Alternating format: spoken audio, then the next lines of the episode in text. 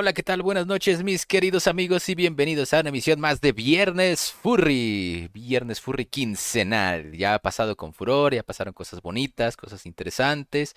Y pues enos aquí de nuevo a todo el staff de Viernes Furry, porque estoy seguro que va a estar todo el staff de Viernes Furry, eso lo aseguro. Pero primero me presento, soy Ronnie en los controles. Y pues bueno, les presento a Paco Panda. Hola Paco, ¿cómo estás?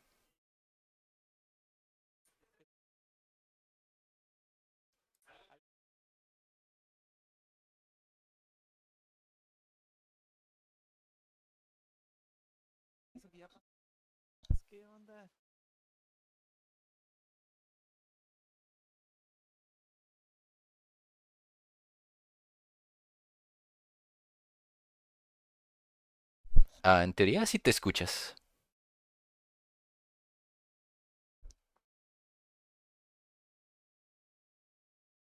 Un poco más fuerte.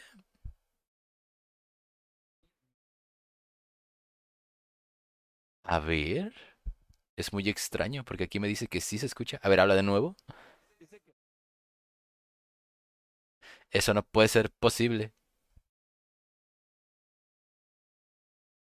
No, no están muteados.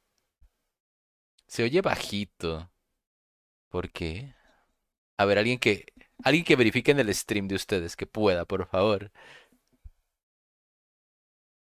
A ver, hablen, hablen, hablen.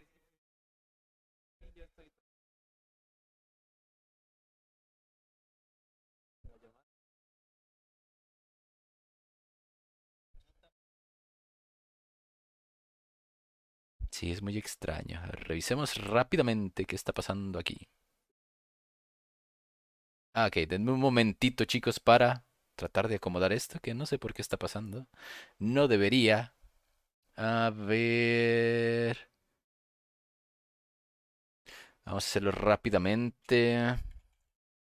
O eso Dice, intento hacer. dice Max350 que recuerda que te muteé todo en Confuror. Entonces sí Ah, fue algo que seguramente se movió desde el stream. no, pero... A Ah, ver... dicen, dicen que ya me escucho. Ah, ya, ya nos es que puse a repetir otro audio.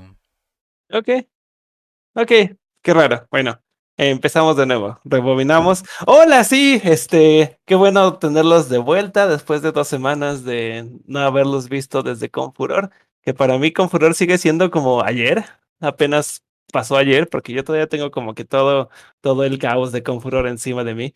Eh, pero, eh, pues todo bien, aquí a mi, a mi izquierda ficticia tengo a Coidel. Hola, Coidel.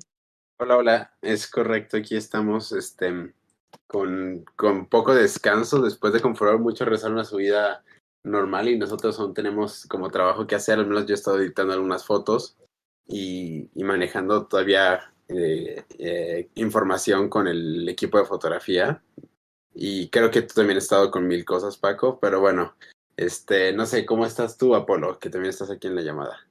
Hola, ¿qué tal? Muy buenas noches. Es un gusto volver a saludarlos después de 15 días de mm, estar haciendo muchas eh, remembranzas, estar viendo eh, muchísimas fotos, estar recordando a muchísimos amigos que me vieron en, en Confuror, que nos estuvieron pidiendo eh, firmas, dibujitos, este, dedicatorias. Muchas gracias, la verdad, por eh, pasar em, unos minutitos y platicar, aunque fuera un momento. Yo sé que todos andábamos ocupados, andábamos con los ánimos por las nubes.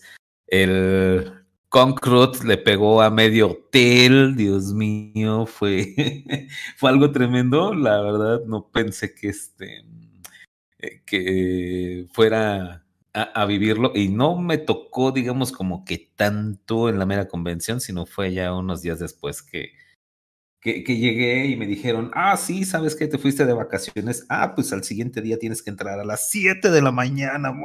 Así mi jefe me dijo. Pero bueno, es el precio de, de, de irse de vacaciones. Pero la verdad estoy muy bien, chicos. Es un gustazo nuevamente platicar con ustedes. Y oigan, no manchen, o sea, ya estamos a casi nada que se acabe el 2022. ¡Ah! Típico, hablando de tiempo.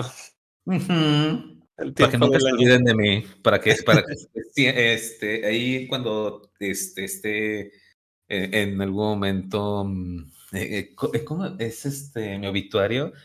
Este, el tío Bren, recordando siempre el tiempo. Igual que tu abuelita y tu tío. y tu- Sí, Ah, pues es cierto, pues eres el tío Brent. Tiene, tiene lógica. Ah, eh, ¿Qué? ¿Qué? No, no, no, nunca me vieron por ahí. En ese lugar nunca anduve, pero bueno, Eh, ¿Qué cosa? dicen que me vieron meterme como 10 veces al Night Market. No, no, no, yo en esos lugares nunca voy a andar como creen. Ay, Night Market. Este, yo no, yo, yo sí en verdad no entré porque estaba bastante ocupado, eh, pues en todo momento. Aunque, Que- aunque justamente despuesito del, de cuando iba a empezar el Night Market fue que finalmente me desocupé, pero, pero tuve como, hay un tiempo que yo me quería dar completamente un break y que fui al este lugar que le llaman el Zoo o el Zoo. Eh, y ahí me puse a hacer unos, unos art trades con unos, con unos chicos, con unos artistas. Eh, entre ellos uno de nuestros pasados invitados de aquí de, de Viernes Furry, que fue Jordan Frechet. Por fin pude conocerlo en persona, fue todo, todo un honor. Es todo un honor. Sí, y ya me puse a, plati- eh, a platicar con ellos, con unos amigos que también fueron llegando. Por ahí estaba Nigel, que por cierto Nigel está aquí en el, en el chat, ya lo vi por ahí. También se nos unió a ese, a ese gathering improvisado. Órale. Y todo eso fue como que durante la gran fila. Es que es, estuvo bien curioso. cu- No sé qué se esperaba la gente, porque toda la convención, absolutamente toda, yo creo que fueron los 1800 asistentes, decidieron todos al mismo tiempo ir y formarse al Night Market para entrar. Pues es que, mira, eh, es algo muy novedoso, entre comillas. Todo el mundo, pues, saca ese, eh, e- ese lado oscuro que, que llevamos dentro, ¿no? Entonces, Pero es que no sé qué se esperaban, o sea, iba a ser como, iba a ser el Dealer's Den, pero con nepes. Y sí, no sé, ¿qué, qué se esperaban? ¿Que les iban a regalar Bad Dragons o qué?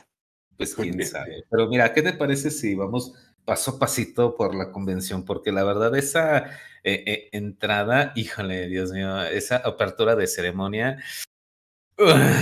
Me, rompió muchísimas veces, estuvo súper padre eh, el cómo estuvieron este, tocando y, amenizando y can- o sea, no, no fue, me, rompí, le soy sincero, la es que sí me llegan muchos feels, muchos recuerdos, porque mi papá le gustaba mucho estas fechas, entonces, ah, y estoy seguro que no fui el único que, que se rompió en, en esa apertura, fue muy, muy emotivo, entonces eso sí fue, fue muy, muy bonito, estuvo muy, muy padre la, la apertura.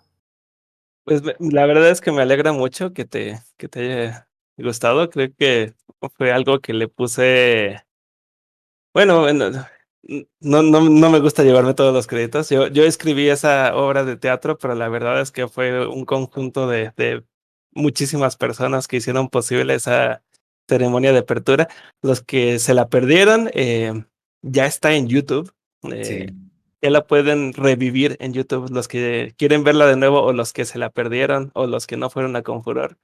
Eh, son los primeros 30 minutos de, del video que se llama Ceremonia de Apertura con Furor 2022. Lo pueden ver en el canal de Vida Fur. Ujú. Eh, sí, eh, esa, eh, primero que nada es curioso que, que la perspectiva de ellos es muy interesante escucharte por muchas cosas, porque yo nada más tengo la perspectiva de tras bambalinas de todo.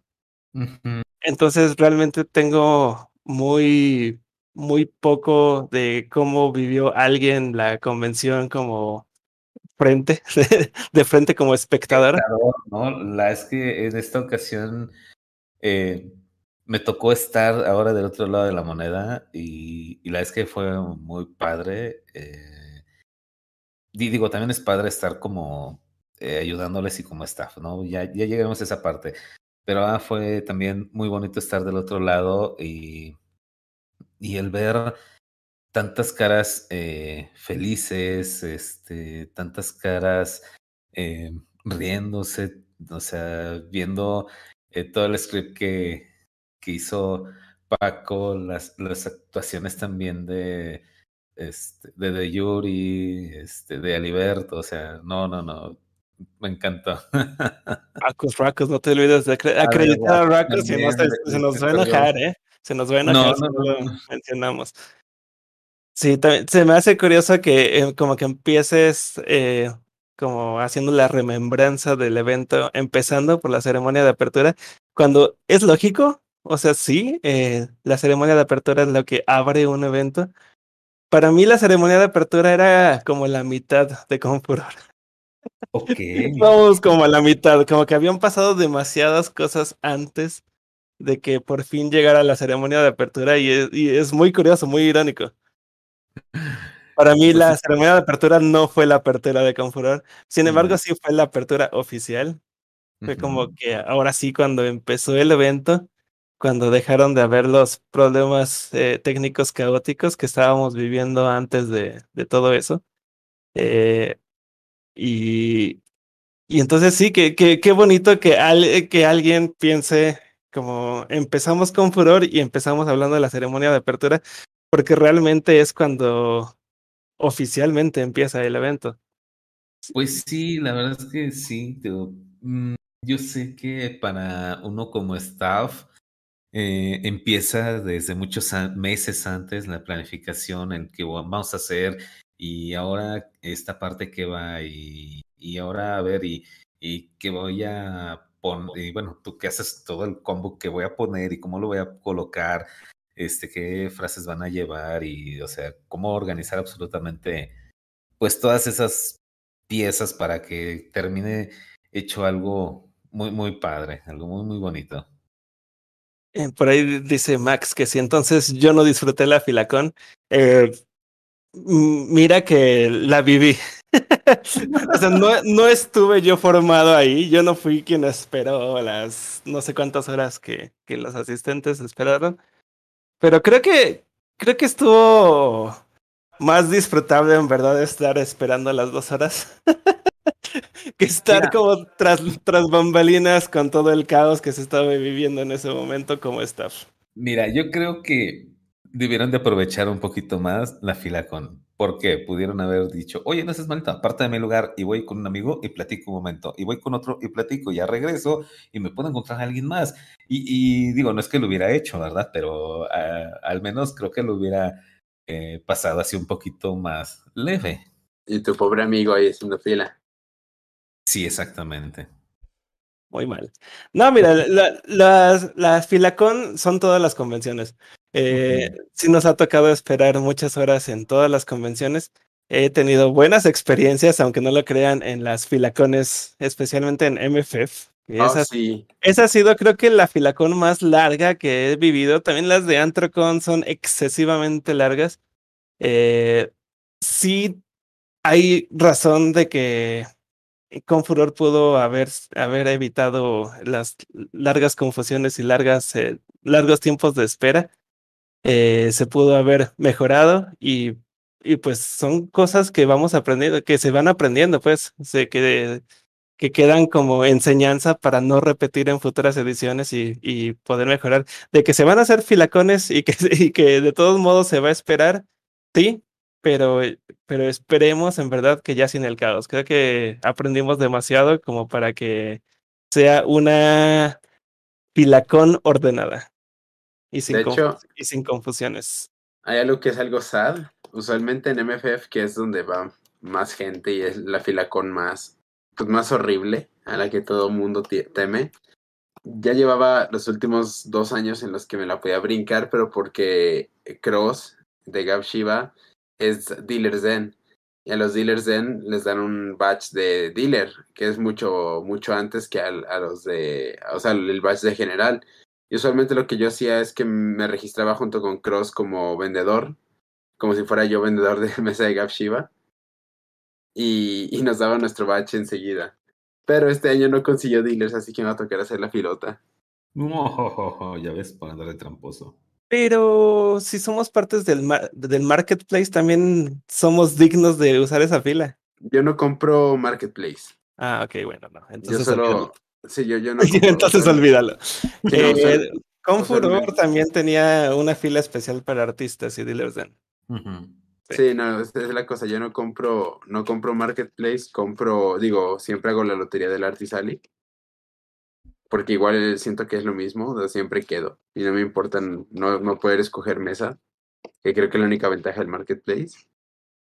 Este, y por eso es que no puedo hacer uso de esa fila. Pues, va a mejorar, el registro tiene que mejorar con, con eh, definitivamente va a mejorar el siguiente año. Eh, sí fue un poco frustrante, pues para muchos del staff. Eh, había como muchos problemas eh, ahí en cuanto a organización y el, y el sistema. Eh, la verdad es que yo sí estaba bastante estresado tanto el miércoles como el, como el jueves. Porque no sé, para mí fue eh, mucha ansiedad la que estaba sintiendo de que por una pequeña mala organización eh, de parte de, de, pues de nosotros, del staff. Eh, estábamos jalando como una mala experiencia que se estaban llevando. Para mí me entró una depresión muy grande porque para mí era como habíamos trabajado demasiado para que el evento saliera bien y, por, y que, una, que solo un área se atrasara eh, ocasionaba como un efecto en cadena en, en todo, en, en muchos aspectos del evento. Sí, para mí fue como demasiado eh, depresivo. es que sí, fue un, un momento muy emocionalmente muy fuerte para mí lo que se vivió tanto el miércoles como el, el jueves. Eh, no me quise quedar con los brazos cruzados sin hacer nada porque a pesar de que no era mi área, yo no tengo nada que ver con el registro ni con nada de eso, pues tuve que involucrarme. Y creo que eso también me empezó a, bueno, me, me, estuvo sucediendo todo el fin de semana que me involucraba en cosas que no eran mi área y terminaba ocupándome más de lo que, de lo que tenía que ocuparme. Pero al final salió todo muy bien. Yo estuve dos horas en registro eh, entregándole a la gente sus baches. Es que sabes que eh, eh, de, como, como anfitriones que es con furor, pues obviamente no quieren hacer pasar eh, un mal rato a todos sus invitados. Y eso la verdad es que siempre es bien este, válido. Digo, mm, mm, está, bueno, digo, yo, yo sé que tú te sientes así como que oh, presionado porque todo salga bien, pero mira, al final este, las cosas este, se pueden resolver y como dicen, ahorita ya tuvieron la, la experiencia de todo esto. Eh, hay mucho eh, feedback que está proporcionando la gente y muchas soluciones. Se toma en cuenta, ¿eh? Sí, escriban. Y se toma en cuenta ese feedback. ¿eh? No, no, no. Y la verdad es que, bueno, vamos a llegar más, más al final, este, porque incluso los de Pepe Man se dieron cuenta y le dijeron a Targos que yo estaba ahí con ellos a la una de la mañana empacando algunas cosas. Este. Pepe Man son los del audio y video. Audio y video, sí, te lo. Y este, dijeron, no, no te preocupes, es que mira, tenemos esta persona que te puede ayudar y, y él tiene los equipos y te puede conseguir a la gente y lo hacemos así y asado y o sea, yo así de wow, o sea, y cómo un evento la puede mm, poner tan con tanta energía a, otras personas que pues la verdad no son del fandom, pero les interesa que un evento salga muy bien. Ah, no, los de Pepe Man aman el, el evento. Son súper comprometidos. Están como bien comprometidos, les encanta, les encanta. Dicen que es como su evento favorito a trabajar en el año. Que los de Pepe Man son los que nos ayudan con todo el, el audio y video, los que se montan los escenarios, los que montan las pantallas gigantes que estaban en el escenario principal. Hacen un trabajo espectacular. Los que ponían las luces en la, en el momento del dance, del dance nocturno. Profesionales.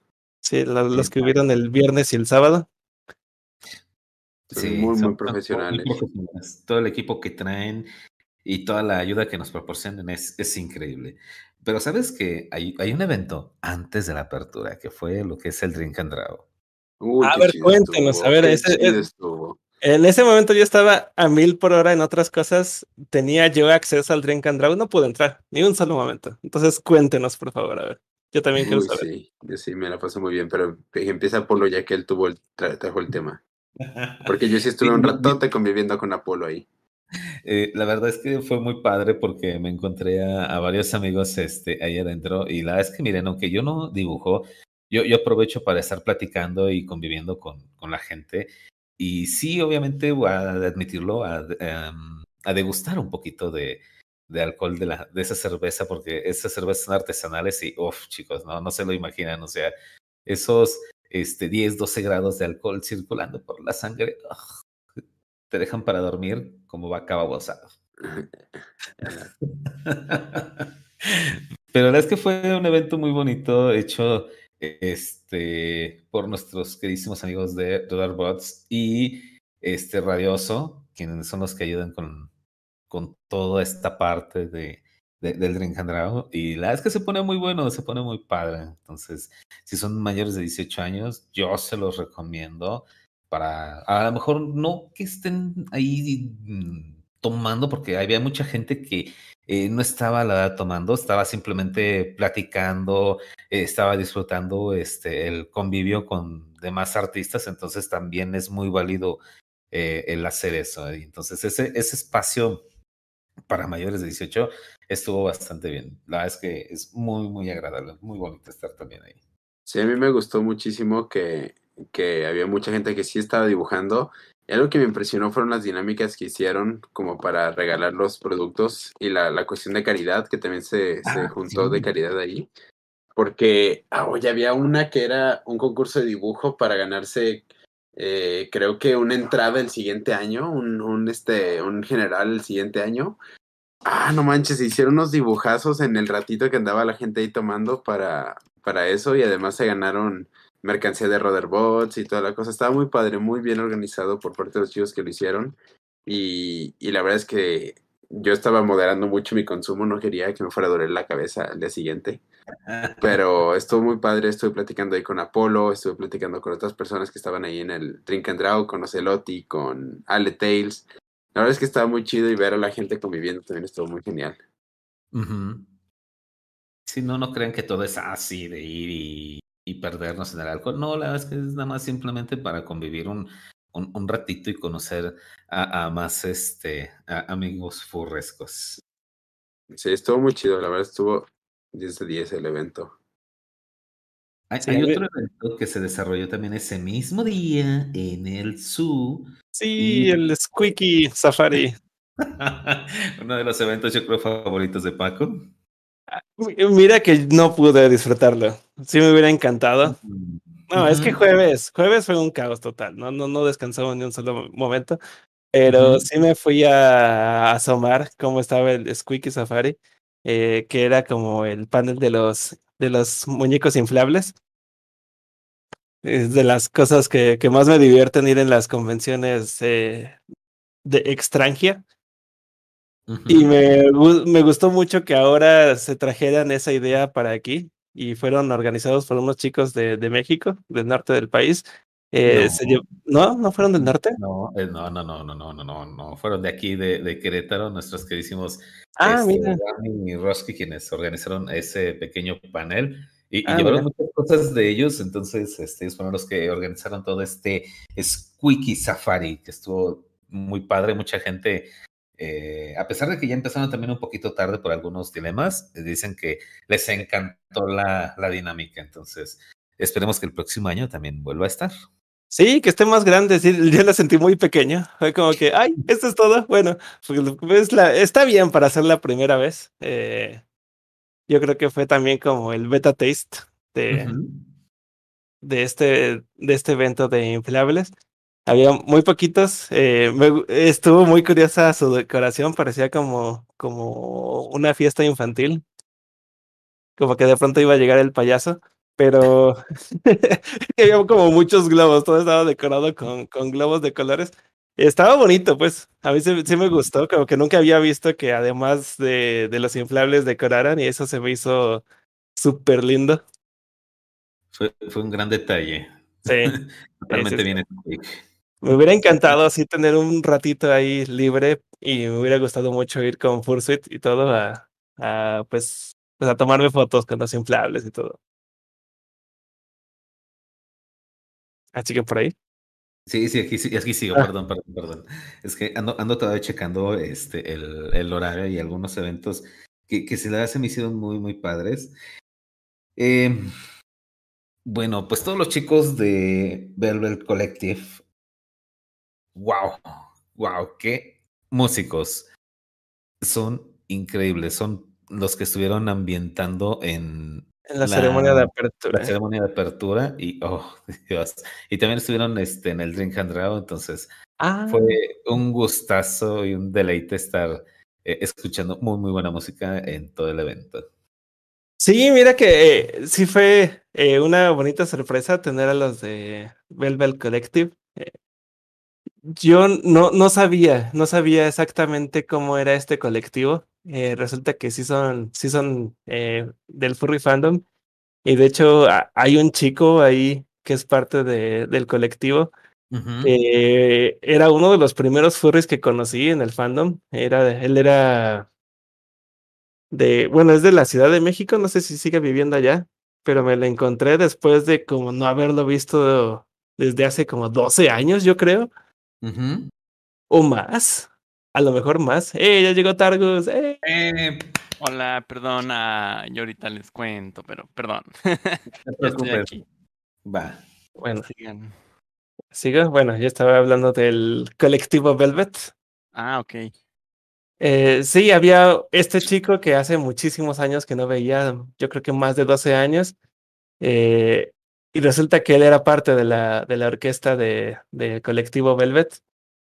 Y, fue- y estuvo pues bastante agradable porque tu- tuve pues eh, el placer de, de ensayar con ellos, ya que eh, yo estaba como dirigiendo parte de la ceremonia de, de apertura por haber escrito también una parte del, del guion del mismo.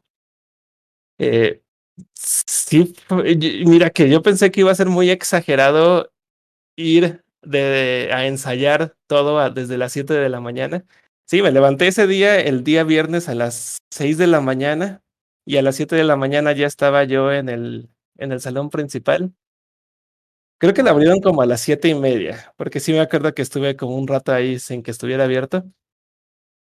Y pensé, ay, creo que exageré, no debía haber llegado tan temprano, porque la ceremonia de apertura empezaba hasta las 11 de la mañana. Pero, oh vaya que fue demasiado útil que yo estuviera ahí desde, desde temprano, porque eh, abrieron el lugar y según ya estaba todo acomodado para la, tanto la obra como para, para que empezara a tocar la orquesta, y no, no, no estaba nada de eso preparado. Entonces, eh, pues junto con los de audio y video, que les llamamos Pepeman, Pepeman, eh, empezamos a, ahí a mover todas las cosas. Llegaron a tiempo varios de la orquesta, me puse a platicar con ellos, eh, les platiqué cuál era la, la idea. eh, llegaron también los Fursuiters. Eh, eh, empezamos a hacer algunos ensayos, estaba mientras yo acomodando cosas que tenían que acomodarse en el escenario. Eh, también estábamos haciendo pruebas de audio. En fin, que fue una de pruebas y de pronto terminamos de hacer el ensayo, terminaron de ensayar los de la orquesta y en ese momentito empieza a entrar la gente. Entonces fue como que todo un buen timing. Fue como que, wow, entonces si hubiera dicho, no, 7 de la mañana es muy temprano, vamos a empezar a las 9, pues no me hubiera dado tiempo. Entonces creo que no hubiera salido tan bien la, la ceremonia de apertura como salió. No, pero pues sí, no me gustaría llevarme todos los créditos de esto. La verdad es que todos, todos en los que participaron en la ceremonia de apertura hicieron un, excelente papel. Los de la orquesta, los, los actores de los que estaban como Fursuiters. Eh, a Liberto más o menos, ¿eh? La Liberto nomás ahí quejándose. No, no es cierto. La Liberto estuvo genial. Oye, lo hizo muy bien, o sea, para cómo es tímido, el pobrecito, este, lo hizo muy bien. Sí. Pero sí, si quieren eh, revivir o ver por primera vez la ceremonia de apertura, ya está en el canal de Vida Fur. Lo buscan como con furor eh, ceremonia de apertura 2022 y les va a aparecer. Y entonces, ahora sí, Targos, bienvenido a- al programa. Gracias. ¿Cómo les ha ido? ¿De qué han platicado? Eh, de la fila con, del registro. Ah, sí. sí. Sí, de todo el caos que se vivió ese, esos días, esos primeros días de miércoles y viernes. sí. Estaba, Eh, ¿Mm? estaba viendo en los comentarios algo que, pues, que como que se mencionó de eso, si quería como, no sé, tal vez agregar eso, pero no sé si ya se mencionó. A ver, tú agrégala. Eh, bueno, es que mencionaban como de la gente, como de la cantidad de gente, ¿no? De que sí deberíamos estimar más o algo así. Y creo yo que, o sea, sí es un problema porque no, o sea, sí hay maneras de mejorar eso, pero creo que pues nos ha faltado mejorar tal vez más que nada la parte de la, de la colaboración, como poder tener más gente trabajando con el staff de cerca desde que se conciben las cosas y ahorita tenemos gente que prácticamente nos está, se está integrando al equipo como, bueno, o sea, se está integrando desde antes por la convocatoria que dura bastante tiempo antes, pero necesitamos mejorar esa parte donde les documentamos o les informamos de cómo hacer las cosas y que también eso pues depende de que estén bien planteadas y creo que tenemos un buen planteamiento de cómo hacer el registro. Sin embargo, de todas maneras se necesitó, se necesitaba más preparación en algunos casos y otra cosa es que, pues, no sé si lo mencionaron, pero estas etiquetas de los batches, pues, no nos estaban llegando el día miércoles como lo teníamos prometido por parte de la imprenta, que iban a llegar el miércoles en la mañana, pues no llegaron el miércoles en la mañana, dijeron que en la tarde, no llegaron en la tarde. Pues entonces veníamos con eso arrastrando y pues sí nos quitó horas valiosas de registro, ¿no? Que de todas maneras creo que eh, evitar la fila solo se puede lograr programando tiempos separados para las personas, para que no todos lleguen al mismo tiempo, porque finalmente eso es lo que hace las filas en, en el evento, ya sea en el registro o en el night market, era porque pues todos estaban al mismo tiempo tratando de hacer lo mismo y por mucho espacio que le querramos dar a las cosas, en, al menos por ejemplo para el night market, yo siento que quizás el 80% de los asistentes a Confuror estaba tratando de entrar ahí al mismo tiempo. Entonces eso no había manera de que no pudiéramos no hacer la fila y de hecho creo que aquí al menos la hicimos un poquito más organizada que la del registro, pese a que parecía más larga. Y bueno, tampoco no sé si, si hayan mencionado que de cualquier manera el tema de las filas es universal en las Ah, sí. Sí. Sí, mencionamos. Sí, sí mencionamos eso. Sí, es como lo más. Yo creo que cuando haces una convención furry, con lo que más lidias es filas y, y personas eh, que necesitan ayuda, ¿no? Que a lo mejor se pusieron demasiado ebrias o yo qué sé. Pues son como los dolores de cabeza de, de cada vez que organizas la convención. ¿Cómo vas a controlar eso? Pues sí, más que nada es eso. Y creo que sí nos falta mucho por mejorar. Pero por otro lado, también pienso, no es por justificarnos ni nada, pero pues no, la tercera vez, ¿no? Que lo hacemos. Eh, nos ha, nos falta mucho por mejorar, pero creo que cada que lo intentamos, los retos son distintos. Exacto. Pues por ese lado, no sé, igual. Yo considero que sí hay mucho que aprender de esta situación. Pero por otro lado, creo que tampoco fue terrible en comparación con como pudiera haber sido si de verdad no le hubiéramos puesto empeño. Y creo que sí hubo bastante empeño, de, al menos de ciertas personas sí tuvimos bastante empeño. Y de ahí es donde tenemos que agarrarnos para lo que siga. Creo yo que no es momento todavía de hablar de cambios de espacio. Eh, tenemos este sitio de, del Fiesta Americana todavía planteado para el próximo año y así lo tenemos en un papel. Y todavía tenemos una conversación pendiente con, con el hotel. Pero, pero aún así no creo que sea momento de hablar como de cambiar. Sin embargo, creo que sí es algo en el futuro. Y si no estamos hablando por lo menos del próximo año, estoy casi seguro que en 2024 nos vamos a ver en un espacio distinto. Y ya estamos contemplando varias opciones. Pero no voy a mencionar cuáles. No, eh, obviamente no. sí. No, no, esa tiene que ser una sorpresa para la ceremonia Sí, de clausura del 2023. Sí, así que espérense, espérense. Va, va a ser sorpresa para todos, tanto para el hotel, pero bueno, ya en su momento llegará y, y, y, pues sorprenderemos a absolutamente todos. Y, y Eh, mira, es- ¿Mm? Y es que, bueno, sí, más que nada porque creo que no, o sea, podemos organizar mejor el próximo año, pero de todas maneras, si tenemos un crecimiento según como lo hemos tenido, eh, no nos va a quedar espacio ya. O sea, de plano se va a ver muy rebasado el espacio y eso puede ser problemático en muchos aspectos. Entonces, sí estamos ya buscando un espacio más grande. O sea, es un hecho que en 2024 va a ser otro espacio. Para este año, 2023, que va poco a poco acercándose, de ese todavía no puedo decir nada. Ese yo creo que es lo más, o la tirada, al menos la intención es continuar en donde estamos, porque ya es un trato que tenemos hecho. Sin embargo, eh, pues sin embargo, pues es algo que todavía puede ser que cambie, ¿no? Si a la hora de la hora vemos la oportunidad, más que nada porque pues sabemos que un espacio más grande va a ser mejor para muchas personas. También nos preocupa mucho que afecte los precios, ¿no? Que de todas maneras puede ser que los afecte para, me para mejorarlos o eso ya, eso ya la verdad no lo, no lo podemos determinar ni en este momento ni probablemente a lo largo de, del año. Pero, pero sí, definitivamente estamos trabajando en esa parte y en la parte de poder hacer más identificable y mejor capacitado al staff de, de la convención durante la convención, porque creo que eso es, son los, al menos de lo que recuerdo en nuestra reunión de feedback y y lo que yo mismo estuve viendo, creo que fueron nuestros puntos más débiles en esta edición. Fuera de eso, creo que podríamos decir que el resto del evento estuvo bien. Hay otras cosas que sé que fallaron, así como detallitos, eh, y algunos son directamente mi culpa por porque no tenía nadie más a cargo de eso y y no puse a nadie a tiempo a cargo de eso, ¿no? Entonces, como yo hago de cargo de, de mil cosas, no lo logro todo. Eh, fue la galería de arte, no sé si ya, bueno, supongo que no, en la media hora que no estuve no se ha hablado de eso. No, todavía no. No, todavía no te preocupes. Pero creo que tuvimos una galería de arte maravillosa.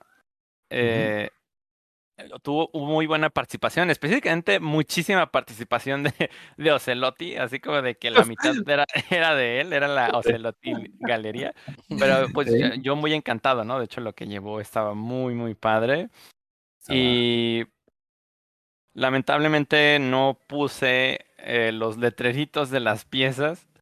Porque los tenía que imprimir, eh, y ahí tenía con qué imprimirlos, obviamente todo eso sí lo tenía, pero tenía que poder dedicar al menos un par de horas a hacer eso y, y, tú también, o sea, pensando es como, bueno, Targus, ¿y por qué no pusiste a alguien a hacerlo? Es como de, pues sí, pero como iba de un lado para otro, o sea, realmente fue como de, lo voy a hacer ahorita, lo voy a hacer ahorita y se me acababa el día y, no, hombre, o sea, no sé que ustedes cómo se les hizo el tiempo, pero para mí todo fue como un par de horas, todo el fin de semana. Sí, un par de horas muy, muy intensas y a la vez no, porque también es como, sentí como ya para cuando era domingo, de hecho ni siquiera, para cuando era lunes en la mañana, yo sentí como que llevaba un mes en el hotel.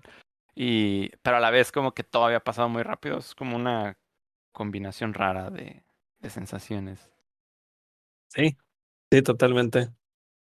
Sí, yo también estaba con ese, con ese mismo sentimiento. Por eso a mí se me hizo muy, muy curioso que eh, Apolo empezó a hablar de la convención y el primer evento que menciona es la ceremonia de apertura. Yo le menciono que para mí la ceremonia de apertura era como ya la mitad de Confuror, como que ya habían pasado demasiadas cosas antes de que la ceremonia de apertura ocurriera. Sí, sí, sobre todo porque, bueno, o sea, tuvimos todo el miércoles todo el jueves y hasta el viernes en la mañana fue la ceremonia de apertura. Y sí, detrás de bambalinas, yo sé que a lo mejor en cuanto a actividades, pues en el jueves hubo algunas actividades en la noche, estuvo lo del Trincandrao, que me tocó estar como dos minutos adentro, pero fueron dos minutos maravillosos porque a la hora de entrar ves a la gente muy, muy feliz, o sea, como que dices, ah, bueno, ok, ya en cuanto la gente está feliz, las cosas están saliendo bien, ¿no? Porque si la gente está, si la gente está como incómoda en el registro haciendo fila, es como de, ah, no, por favor, todo tiene que salir bien, ah, ¿qué estamos haciendo? Y, me gustó mucho un video meme que salió por ahí de la princesa grumosa. de que, no sé si lo, si lo hayan visto, pero está, creo que se llama Jake, el, el perro y que le dice como de espéreme tantito, estoy haciendo algo muy importante aquí. Y mientras tanto, la princesa le dice como de, pero no estás haciendo nada. Sí, es como de, bueno, parecía que no estamos haciendo nada, pero en realidad, pues sí, o sea, sé que fue muy lento. Al menos, creo que más que largo, fue tardado eh, persona a persona y quizás eso sí se puede optimizar bastante. Eh, tengo como práctica, eh, prácticamente tengo identificado en qué puntos corregir eso. Pero aún así, lo que más va a ayudar a Confuror el próximo año es poder integrar más personas. Entonces, cualquier persona que, bueno, no cualquiera, realmente tiene que ser las personas que se quieran ofrecer para ayudar a cambiar eso. O sea, tiene que ser gente que de verdad se comprometa y sepa que lo que hay detrás es un montón de trabajo y es un montón de esfuerzo y no lo hacemos por dinero. O sea, realmente lo hemos hecho todo el tiempo por las ganas que tenemos de que exista un espacio chido para, para la gente del fandom.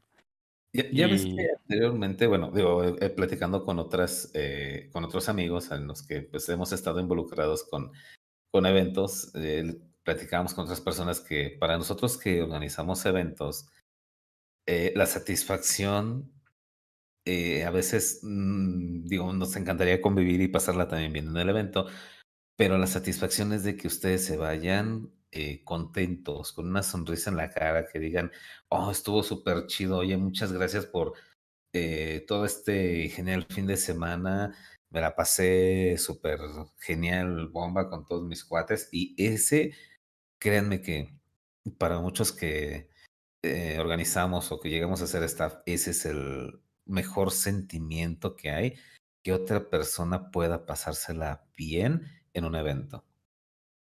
Sí, sí, totalmente. Eso sí fue como que lo gratificante eh, durante el evento, ya después de lo del registro, durante el evento y al final del evento, que la gente en verdad se veía demasiado feliz. De pronto sí, este, nos decían que lo, lo bien que se le estaban pasando, lo bien que se le habían pasado.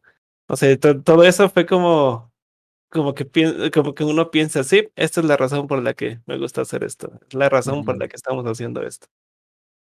Sí, por llenar a las personas de experiencias y que te se acerquen a ti. O sea, hubo muchas personas que de todas maneras, pese a cualquier situación que tuvimos, o sea, yo sé y lo, lo expresaron y muchas gracias por acercarse y decirlo muchas personas que no lo reconocieron, así como de, ah, qué gran trabajo hicieron, este, sí hay detalles, pero muchas gracias, ¿no? Este, todo muy chido.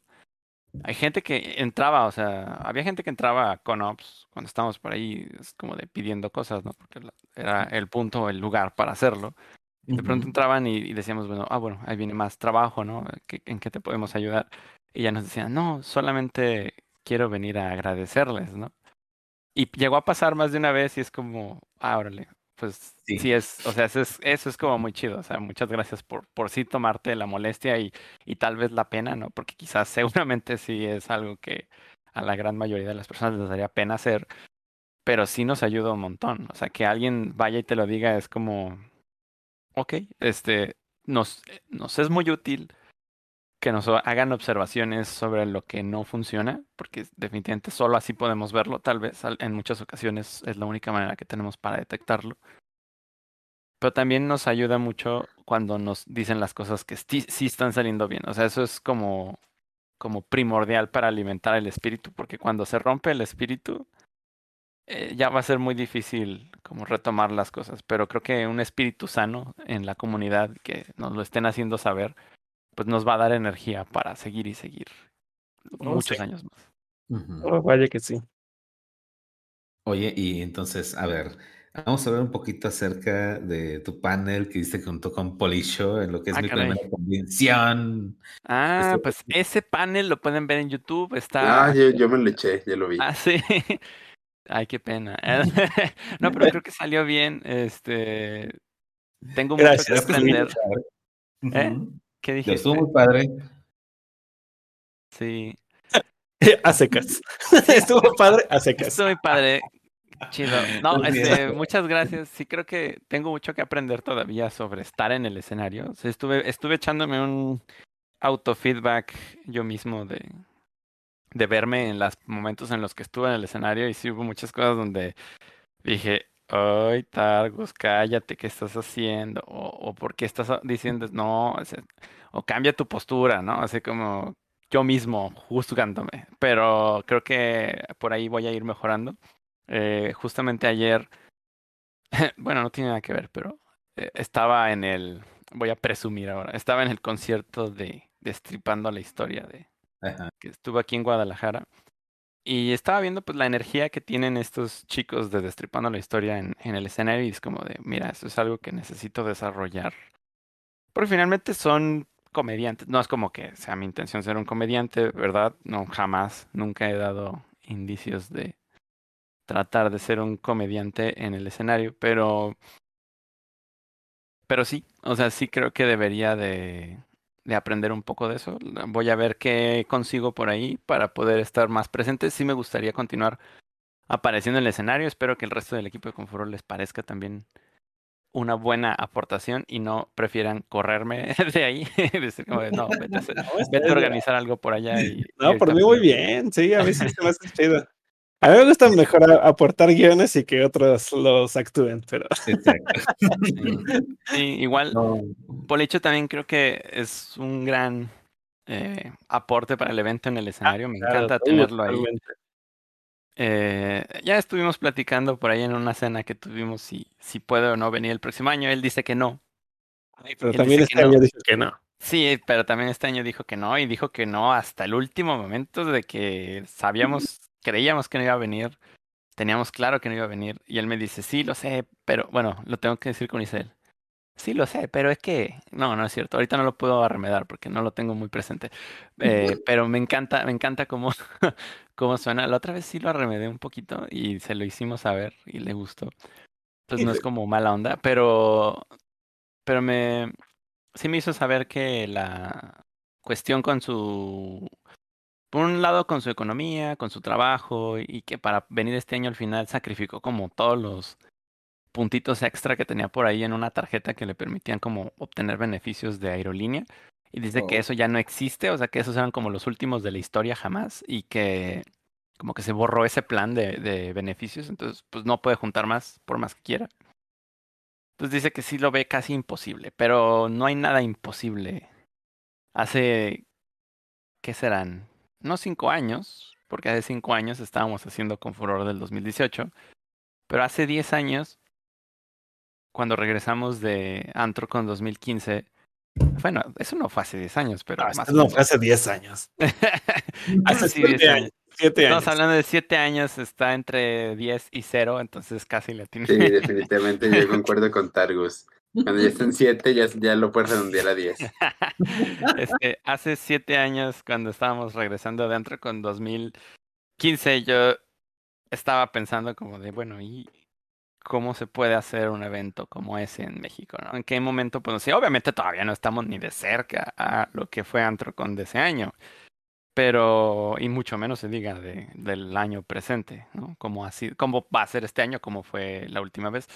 Pero creo que que en ese momento nadie se imaginaba que esto fuera a ser posible. Y, pues solo es como parte de mencionar lo mismo, ¿no? Como creo que nadie tenía fe o a nadie le importaba o no sé qué, pero en ese momento nadie estaba haciendo convenciones furry, nadie estaba tratando de hacer eso porque no existía como la perspectiva o no sé si no existía como las ganas o la coordinación, pero finalmente ganas sí había, porque en cuanto lo anunciamos todo el mundo se dejó venir. Y sí hay como antecedentes, sí hay como cuestiones en, en México, como de, ah, mira, alguna vez se reunieron en un hotel en tal año, este, querían hacer una convención. Creo que, pues bueno, en su momento podemos decir, lo lograron, lo hicieron. No se parecía a Confuror. Eh, O, no más bien no, no parecía. se parece a ninguna convención con el formato que conocemos, ¿no? Sí, o sea, no, no es, por ejemplo, ahora que sí han pasado otras, en otras ocasiones, desde el 2018, ¿no? Tuvimos por ahí con Furtiva, no me acuerdo si fue 2018 o Luego su 2019. Furcan. 2019. Furcan, Furcan en varias ocasiones, estuvo también Furnexión en su momento este año. O sea, todo ese tipo de eventos no estaban sucediendo y no habían sucedido realmente antes. O sea, no existía eso en México realmente. Eso, eso apareció a partir de 2018. O sea, y sí, no es la- por las decir, existían. Ajá. Ajá, y no es por decir, ay, nosotros fuimos lo que. No, o sea, realmente eso no me importa. Eh, Eso no es lo que quiero mencionar. Lo que quiero mencionar es que creo que nos faltaba creer que podíamos hacer eso. Y de alguna forma poder demostrarle a la gente o, o poder llevar la experiencia a la gente y que la gente empiece a trabajar en eso en sus propias comunidades, en sus propias localidades y nos dé más espacios a nosotros también para ir a disfrutar, porque lo que hacemos en Confuror, a nosotros siempre nos vamos a llevar la, digamos, la peor parte, ¿no? O sea, en parte sí, parte no, porque hay otros beneficios, hay otros como eh, gustos después que vienen al final, pero mientras estamos ahí es como de, ah, este es el mes más pesado de todo mi año, este es el este momento más difícil de mi vida, pero, pero aún así, es, digo, o sea, es algo que no podemos disfrutar en el momento. Y cuando vamos a otro lugar, en otro, en otro estado, eh, cuando vamos a otro lugar, en otro país, ahí es como nuestro momento para disfrutar.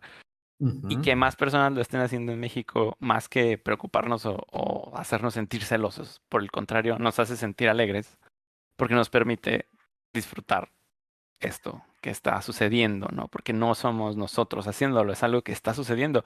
Nos toca orquestar la situación, pero al final no es de nosotros. Es una situación que se está sucediendo gracias a muchos, muchas personas y son no estamos hablando de cientos de personas, estamos hablando ya de más de mil personas. O sea, pronto serán dos mil las que se puedan juntar. Estoy muy seguro que, que eso es algo que no va a tardar en suceder. Y pues es algo que sí es fantástico. Y creo que la gente no, no se lo imaginó. Probablemente sí puedo sentirme, voy a decir orgulloso, no es por, no es por ser sangrón, solo es como me da gusto estar ahí, ser parte de, del movimiento que lo está causando. Eh, y es algo que voy a seguir haciendo hasta que pueda. Y sí, sí me gusta mucho, la verdad, pertenecer a esto. Definitivamente no lo hago para que me observen. De hecho, todos los años que he durado con, con Furor, creo que he sido yo el principal detractor de que mostremos nuestros nombres en redes sociales o que estemos en la página de, del evento justo porque he querido evitar que esto se transforme como en algo donde nosotros tengamos protagonismo, porque no es para eso. Y, creo que hay muchas personas por ahí que no lo han entendido así. Este, como que les gusta estar un poco en contra Politizando. Ajá, como en contra de eso. Creo que no lo han entendido así porque ellos justamente desearían o mueren por estar en este lugar y decir, sí, soy yo, yo soy el que está causando esto. De hecho, es muy curioso porque si lo ves, si lo analizas de un punto de vista más como de retrospectiva, es de por qué te preocupa que alguien tenga el spotlight si tú no lo deseas. Si, no lo, si tú no lo desearas, no te preocuparía que alguien lo tuviera. Pero entonces tienes que analizar el por qué te preocupa, por qué te molesta que alguien, según tú, lo tenga, si según tú, tú no lo deseas. ¿Sí me entiendes?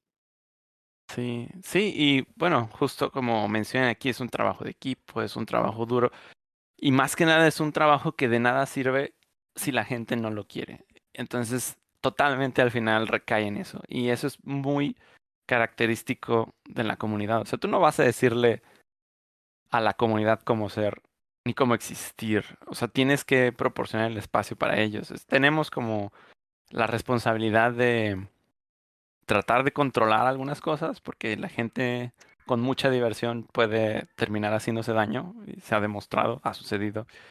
Eh, pero más que, pero no se trata de querer como buscar control sobre las personas, solamente tener un espacio que pueda ser seguro para todos y definitivamente depende totalmente de la comunidad y que se sienta a gusto en ese espacio y que se sienta aceptada y que se sienta libre o que pertenece ahí, que pues el espacio finalmente funcione. Porque por muy grande o muy bonito o muy lujoso que quieras tener ese espacio, si la gente no se siente parte de eso, no va a llegar ahí. O sea, es algo que tiene que formarse, no lo puedes, no lo puedes forzar, no puede hacer que aparezca un día un evento así. O sea, sí, sí, sí es algo que no puedes venderle a la comunidad. Mm. Definitivamente tienes que construirlo pieza a pieza. Toma años y nos ha tomado años a nosotros, por lo menos más de 10 años que ha existido las reuniones en Guadalajara, más otros desde que yo empecé y que empezó como esta idea justamente en 2015, como de eh, hay que llegar a este punto y todo era como de no, Targus, eso suena muy difícil.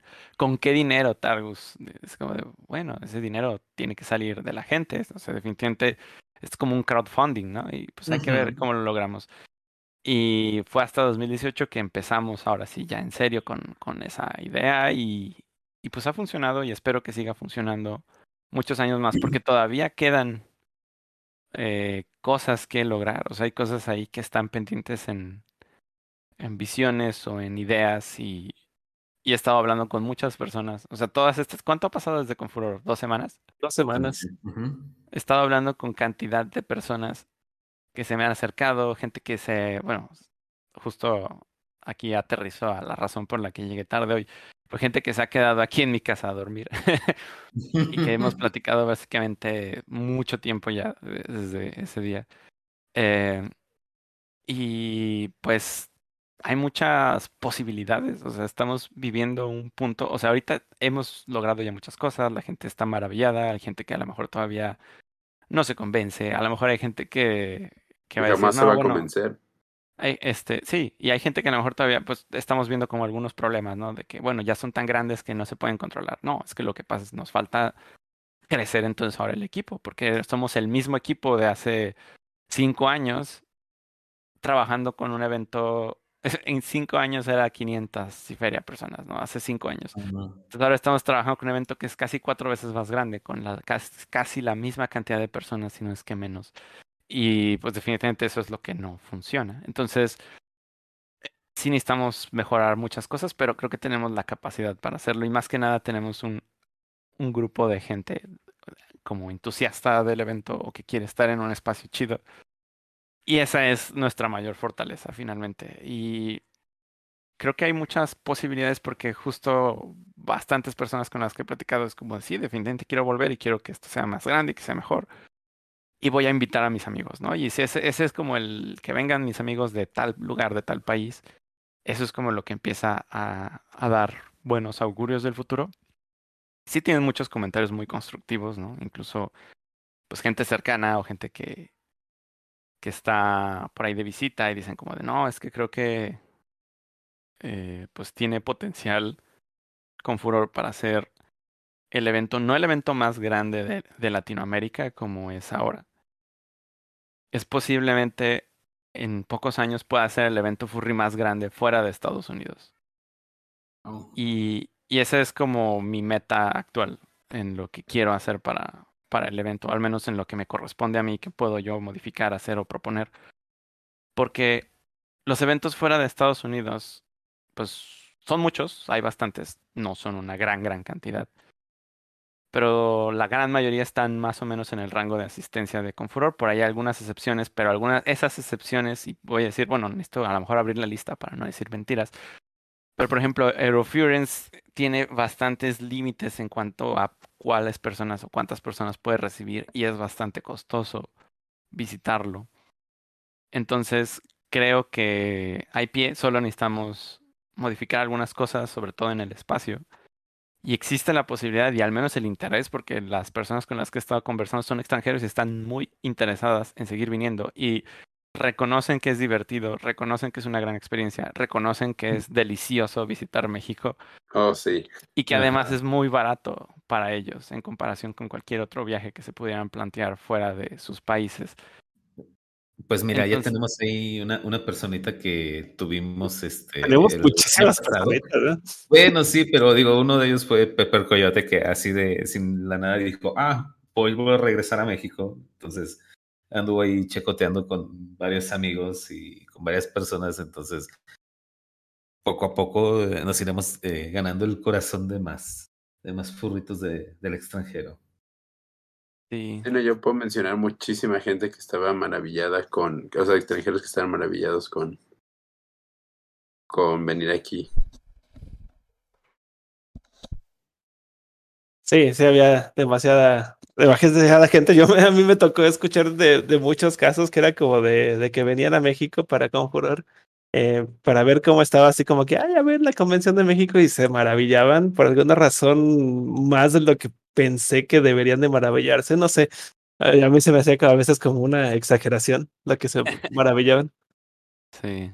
Sí, como este chico que es, te digo que es eh, staff de BLFC y que desde el día viernes en la tarde ya estaba diciendo de que amo México, me voy a venir a, a vivir aquí a México, es que todo es excelente. Y es como que, wow, acabas de llegar ayer y ¿por qué estás diciendo todo esto ya? sí. Wow, ok. Creo que, por ejemplo, o sea, hay muchas cosas que tenemos aquí y que no las notamos porque son nuestro día a día, pero pues, la, la accesibilidad de los alimentos en realidad es bastante. O sea, sé que a lo mejor bajo nuestro salario no se ve diferente, pero, pero para la gente de fuera es como de, oye, esto me cuesta dos pesos, o sea, y es una comida lujosa, ¿cómo es posible, no? O sea, puedo darme una vida de rey todos los días y para mí no es un gasto grande, no, pues eso de entrada les va a encantar. No, no, no es algo que nosotros, o a lo mejor gente de otros países, de la gran mayoría de los países de América lo puede hacer, pero muchos extranjeros de, de- ciertos países pueden vivir así, ¿no? Pueden venir y disfrutarlo así. Esa es una. La otra es los lugares a los que puedes llegar a pie. Eso es algo como muy relevante y que no es fácil de ver a menos que salgas de México, pero en las ciudades de, de otros países no siempre existe toda la accesibilidad para el peatón. Entonces, si quieres viajar o quieres conocer algo de, la ciudad, tienes que, así sean un- una comida, o sea, te- vamos a comer, ok, súbanse al coche, o sea, no hay de otra. Y entonces aquí llegan y es como de, vamos a comer, está aquí a la vuelta. ¿Y qué es? No, pues que es un ramen o, o lo que sea, ¿no? Y es como de, ah, órale.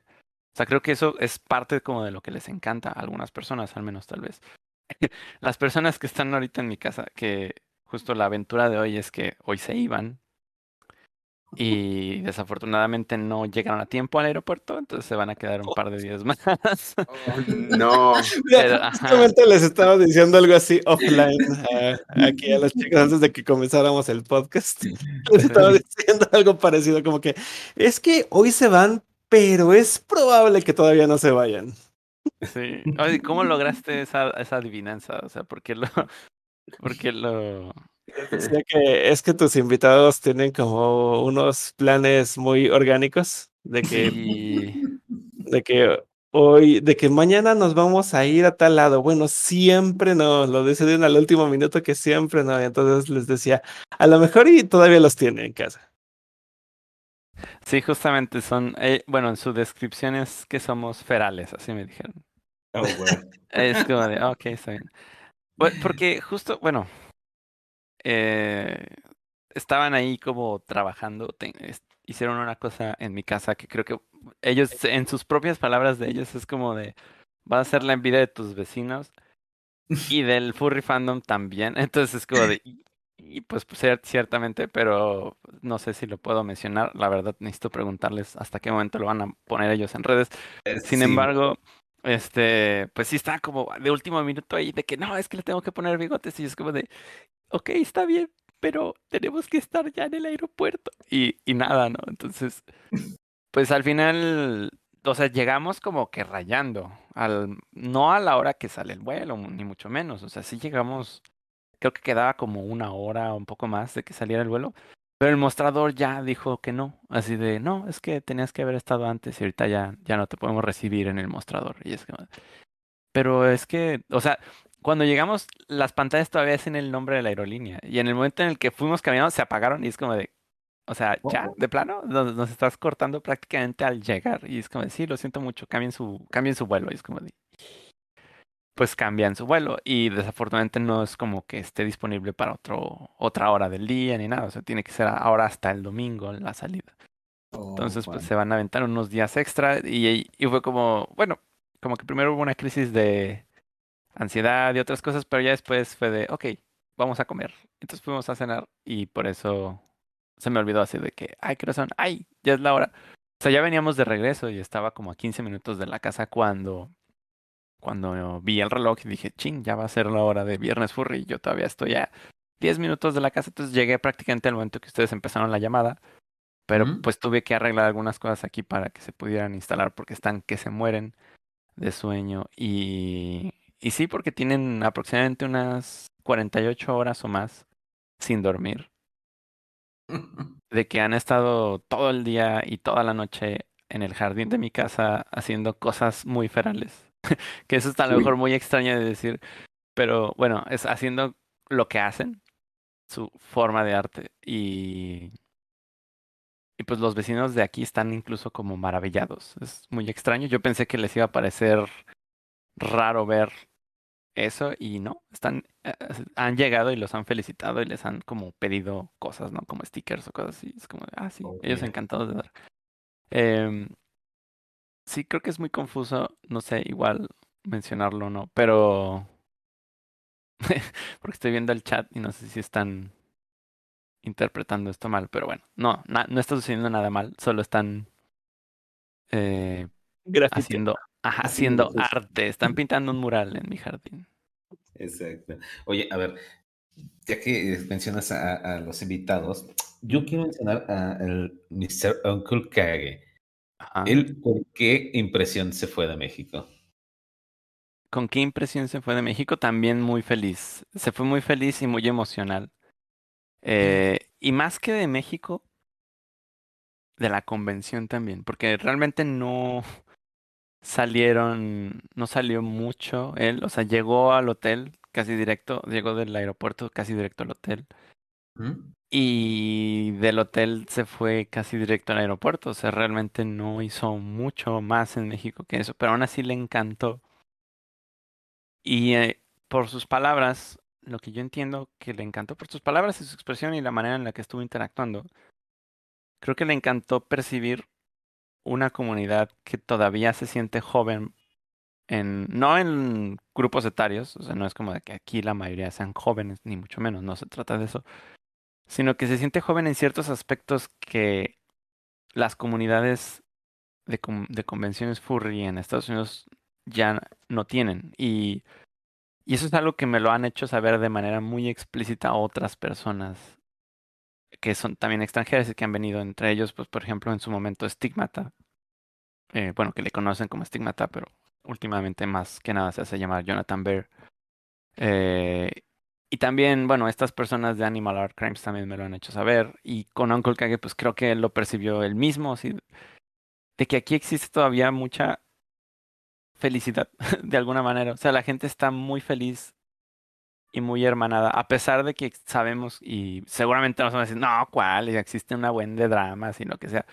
Pero realmente no creo que lo perciban así la gente de afuera. O sea, lo perciben como que aquí existen muchas ganas de juntarse. Y, y en el caso de, algunas convenciones en Estados Unidos, creo que los ambientes ya son tan masivos que no, no existe esa misma esencia. O sea, creo que Uncle Kage lo, lo que yo veía a través de, sus, de su mirada o de cómo percibía el público es que sentí que él estaba volviendo a sus primeros años de convención furry, pero a la oh. vez tiene toda la experiencia de, de toda su vida. Entonces creo que eso le maravilló y nos ha estado ofreciendo mucha ayuda. Nos ha estado como ofreciendo mucho consejo y queriendo platicar y prácticamente es casi como que se quisiera integrar al staff por las llamadas que hemos tenido con él desde que regresó y todo, o sea, sí nos ha estado como diciendo algunas cosas. Y sé que le encanta, o sea, nos ha, nos está dando como que sus consejos de negociación de con hoteles y, y lugares. Nivel, no sé, no sé si estas conversaciones las tenga con en sus convenciones o lo que sea, creo que no lo he visto, al menos no lo que ha mencionado.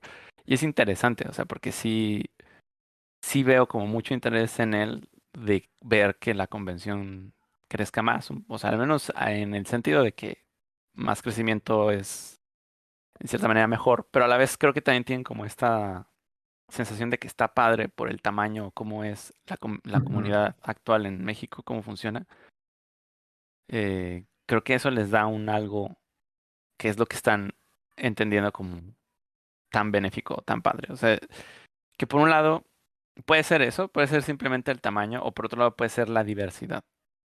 Es que, Porque creo eh, que el, ah, creo que la parte de la diversidad y es algo distinto aquí. O sea, sí existe mucha diversidad en las convenciones de allá, pero es una diversidad como de ciertos sabores. Y, y acá hay, esos mismos sabores apenas están como, eh, como desarrollándose y están creciendo mucho. Pero hay mm. diversidad en otros aspectos que, que no se suele ver allá. Y si logramos este, planteamiento que nos hacen saber no, no, no sale directamente de mí, viene de, otras personas. Ya incluso en 2020, cuando estaba hablando con una persona llamada KP Pop, que es también es como director de, de convenciones en Estados Unidos, este, aparece en Antrocon, siempre está como junto a Uncle que siempre lo he visto. Eh, y él menciona que, que sí le parece muy interesante con Furor, él no ha podido venir, pero que le parece muy interesante como una convención destino, le llamó. Y eso, ah, con eso se refiere a que es como un punto turístico. Y con punto turístico se refiere a cualquier persona de cualquier parte del mundo puede sentir un mayor interés en venir a Confuror que en ir a, a cualquier convención random de Estados Unidos. A lo mejor las más grandes sí, porque pues justamente eso las hace muy atractivas. Pero, pero aquí va a tener como esa ventaja de que ya de por sí hay gente. O sea, vi en Twitter que hace dos o tres días andaba por aquí, este, ¿cómo se llama esta persona?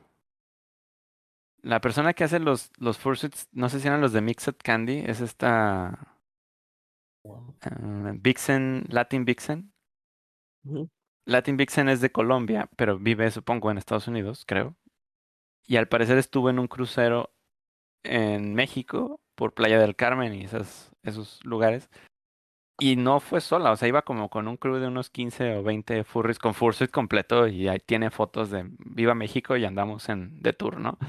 Entonces, ese tipo de cosas pueden ser muy atractivas para el ambiente de, de confort, o sea, pueden atraer gente que quiera después o antes de la convención darse un viaje y, y creo que eso nos va a ayudar bastante, bueno, no ayudar bastante, porque ayudar a quién, pero pero creo que sí nos puede atraer mucho a personas y podemos sí decir nos va a ayudar porque justo si esto se vuelve ese punto de convergencia para las culturas y, o subculturas o, grupos de personas dentro del fandom que pertenecen a diferentes países y ahora sí como multiculturalmente ser un punto de encuentro, pues va vamos a tener ese ambiente como muy interesante donde podamos ver gente de todo el mundo aquí. Y eso no, o sea, aunque sí se ve en convenciones como MFF, otras cosas, suele ser más limitado. O sea, siempre, por más que, que sea, la gran cantidad de, personas son de mismo Estados Unidos. Pero acá sería como una subselección de personas que están viajando en ese momento y que vienen de otros destinos. Y pues sí, la gran mayoría de las personas será mexicana y otra gran porcentaje de ellos será de países cercanos a México. Pero se ha visto muchas personas ya viniendo de países bastante lejanos. Sí. Es que, ¿sabes qué? Que algo yo creo que le llama mucho la, o bueno, a mí me llama mucho la atención y, y que dicen que, que, el fandom es joven, es que sí, la tenemos mucha gente eh, joven en el, en el fandom, digo, nada, no, no eh, bueno, no ni idea cuántos eh, seamos, este, eh, digamos como que ya entrando a cierta edad, Cuando pero sí, No, pero joven se refiere a que la Sí. comunidad apenas se está formando, pues. No, sí, o sea, tanto a la, Ajá. a- no tanto a la edad de cuántos años tienes, sino a, la, a la edad de en Justo se iba a cuánto decir. tiempo, cuánto tiempo Ujú. lleva la comunidad latinoamericana eh, eh, bien, bien, bien. Ajá, organizándose bien, de, de forma bien, así como ya lleva décadas Estados Unidos o Alemania eh, ocurriéndose. Sí, y que además, a veces no tanto por el tiempo, sino justo por las dimensiones, esas comunidades maduran distinto. Se despersonalizan un poco conforme se vuelven masivas, porque ya no estamos hablando, o sea, un evento como MFF, ya no estamos hablando de poquitos miles de personas, estamos hablando de que llega o ya ha llegado a más de 10.000 personas. Y, eso ya es un evento sumamente grande, o sea, empieza a despersonalizarse parte de eso. O sea, sigue siendo furry fandom y sigue siendo sobre nosotros, porque eso es importantísimo de que el fandom se trata de nosotros, las personas que estamos en él. Y, y eso no se pierde, pero, pero sí hay una conexión menos directa. O sea, vas y conoces a las personas con las que vas y a lo mejor conoces a algunas de las personas alrededor porque son artistas que, que tienen bastantes seguidores, entonces los ubicas. Y aquí en México sigue sucediendo, o sea, eso, es- eso va, a ser- va a suceder y, y tal vez vaya amplificándose con el paso del tiempo, pero todavía existe mucho como de que hay un montón de personas que conozco en línea y están aquí y casi a todas las he visto por lo menos en Facebook uh, decir o mencionar algo. Y probablemente eso también implique muchos eh, como conocimiento negativo de las personas, pero a la vez luego los conoces en persona y se borran muchos límites. Y es algo que me ha gustado mucho de, de Confuror y espero que siga sucediendo, pero he notado que ayuda mucho a las personas a reintegrarse cuando han tenido diferencias. Logré notar algo por ahí que fue justo en ese sentido. Todavía necesito confirmar con las personas cómo les fue, pero por ahí había unas personas que yo ubico y que tenía conocimiento de que entre ellos no estaban bien, ¿no? Entonces me decían como de, ay, eh, no quiero estar cerca de esta persona, no sé si me puedas ayudar a que en el área de ventas no me pongan ahí, ¿no? Es como, ah, no hay problema, vemos lo que se puede hacer, ¿no? Y después los vi muy juntos durante el evento, ¿no? Y fue como de, ah, mira, quizás ya pulieron los detalles. Eh, puede ser que eso lo, he lo hemos visto y lo hemos vivido desde 2018. O sea, creo que en 2018 fue donde más. Porque justo al no haber eh, existido un evento como ese antes, había mucha división y todavía existía como mucha discordia entre personas de diferentes estados. Por ahí teníamos a alguien que decía, eh, no, que no vayan los de Puebla, no queremos a la gente de Puebla en Confuror, porque la gente de Puebla, no sé, la verdad no sé qué tenía de malo la gente de Puebla, es como de, bueno, la gente de Puebla es mucha gente, ¿no? Si tú me dices, hay alguien en Puebla que es peligroso, pues podemos echarle un ojo y ver si realmente es alguien de cuidado. Pero todos no es posible. O sea, realmente no es lógico de qué estás hablando, ¿no? Es, ese pensamiento es, si no es racista, porque no se trata de la raza, de algo se tiene que tratar y definitivamente es un rechazo irracional, irracional, irracional de, sí. de lo que me estás diciendo y no tiene sentido simplemente, ¿no? Entonces, ok, pues viene la gente, quien quiera venir, quien pueda venir, mientras no cometa nada desagradable, eh, eh, tiene derecho a estar aquí, ¿no? Y ya, eh, cometimos un grave error por aceptar a la gente de Puebla y son horribles por aceptar a la gente de Puebla. Es como, no, pues no es posible que, que, que eso exista, ¿no? O sea, ¿qué te hicieron? Y, y no, y creo que legítimamente existía cierto rechazo como entre personas de diferentes estados solo por ser de ese estado. Y esas enemistades como que se han ido puliendo y eso es algo que me hace sentir muy satisfecho de, del evento, ¿no? Como poder lograr que la gente se deje de ridiculeces y, y pues sí se vean las caras y si hay algo importante que decirse se lo digan y si hay algo que de verdad esté fallando, que esté siendo un problema, salga a la luz y lo podamos arreglar, porque ha salido y ha habido personas en el evento que han hecho cosas y la gente cree que no, pero sí, hemos, sí nos hemos encargado. Lo que no hemos hecho ha sido hacer un drama público al respecto. Pero. Sí, la gente siempre dice, ¿por qué no han avisado nada al respecto? Porque las cosas se tratan por privado, o sea, la gente cree que todo ya se basa en darle difusión negativa a las cosas y no. Muchas veces tienes un mejor resultado cuando tratas las cosas por privado y te puedo poner un ejemplo muy sencillo de personas que, que por hacen algo público, tienen una situación y la hacen pública. ¿Y qué sucede? Que si tú les respondes y les haces un post igual, haces el programa más grande, pero luego si les mandas un mensaje privado y les dices, oye, tu post me parece que me ataca de tal forma, me gustaría hablar contigo, ver qué onda, y la mayoría de las personas es razonar y lo borra. Y puede decir, ah, perdón, vale, sí, lo, lo razono, pero es que es no combatir violencia pública de populocrata con más violencia pública populocrata cuando podemos platicar las cosas. Sí, exactamente. Y finalmente, bueno, se ha visto mucho, y esto ya es un tema totalmente aparte, pero se ha visto mucho que las personas que a veces intentan como reflejar las problemáticas sociales o otras cosas que se pueden manifestar, pues a lo mejor no solo en el furry fandom, pero se manifiestan por naturaleza y que está bien señalar y que está bien tratar de corregir y evitar.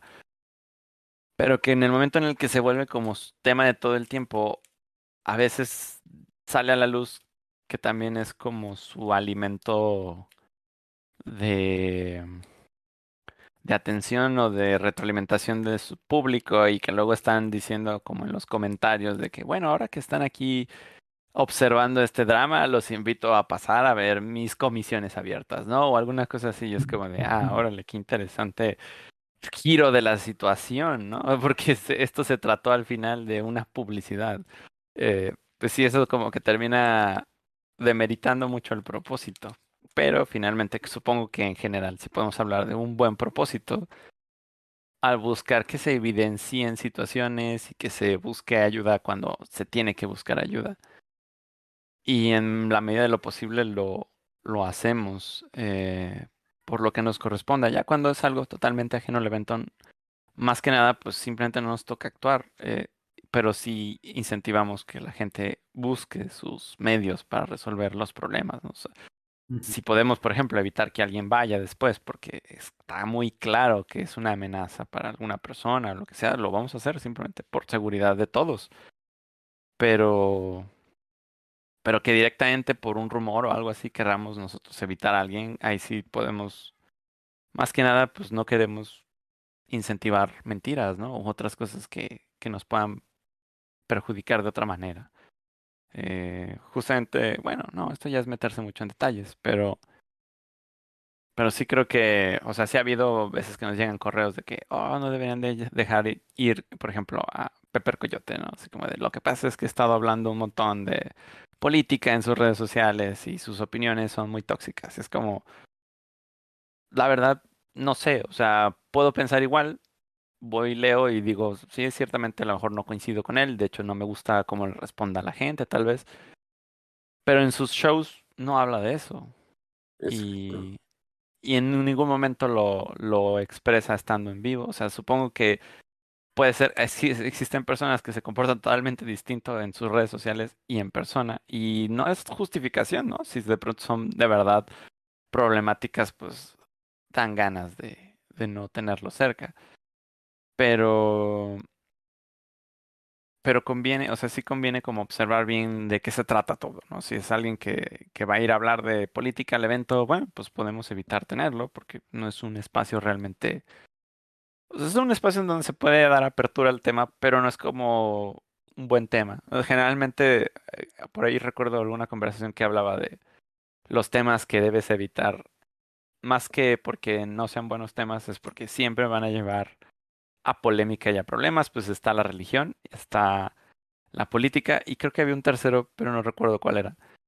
Y, y pues sí, creo que si alguien propone de que ah, voy a ir a dar un panel sobre comunismo a Confuror, sería como de, puede que no esté mal, pero no lo queremos en el evento, por, no por cuestiones políticas, sino justamente porque va a haber unos que estén de acuerdo, va a haber otros que no, va a haber otros que monten un drama, va a haber otros que digan, no, es que debemos ser comunistas, como, no, no queremos esa conversación aquí, o sea, puedes tenerla en tus redes sociales y no te va a afectar, pero llevarlo a una parte más del fandom creo que nos va a, a perjudicar de alguna manera en, en la tranquilidad del, del, evento, ¿no?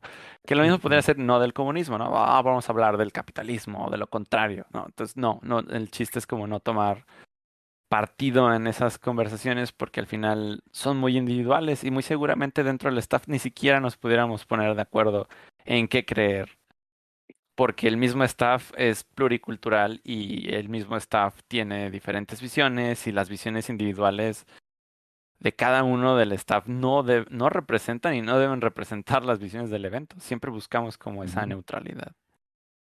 Alguien pregunta en el chat, ¿quién habla? Y pues respondo, soy yo. Targus, el tigre azul que aparece en medio de la imagen en pantalla, si es que no ha cambiado la imagen en pantalla mientras estoy hablando. Y sí, soy casualmente, si hay gente que todavía no, no lo sabe, eh, soy el subdirector general de Confuror, pero también soy uno de los conductores de Viernes Furry. Y hoy estoy aquí como conductor de Viernes Furry, aunque solamente estoy hablando de Confuror y de mi experiencia ahí. Y finalmente también es bueno decir y recalcar que todo lo que estoy diciendo es mi experiencia en ese lugar y no representa directamente una opinión de Confuror. Cualquier este, situación que yo mencione aquí finalmente es algo que sale de mí y no, no representa la opinión del evento, ¿no? O sea, el evento, como menciono y hago énfasis, tiene una opinión neutra ante todo. Tiene que ser neutra y tiene que estar siempre en favor de la comunidad. y además está formado por muchos, muchos más personas, no nada más es como que, ah, con furor es Targus, con furor es Paco. No, con furor son muchísimas personas. Sí, son muchísimas y poquitas a la vez. O sea, sí son, sí son más personas que las que estamos aquí. Obviamente, pues, no todos los que están en Confuror están aquí, ni mucho menos. Pero somos, ¿qué serán? Bueno, abriendo por ahí la página del combo, que se ven gente que algunos han colaborado de manera muy particular en algo. Este, otros están colaborando activamente en proyectos durante todo el año para que se termine. Bueno, son proyectos que duran todo el año, pero se concluyen en el evento. Entonces, por ahí creo que podemos así a grandes rasgos, creo que sumamos unas 50 personas aproximadamente, menos tal vez.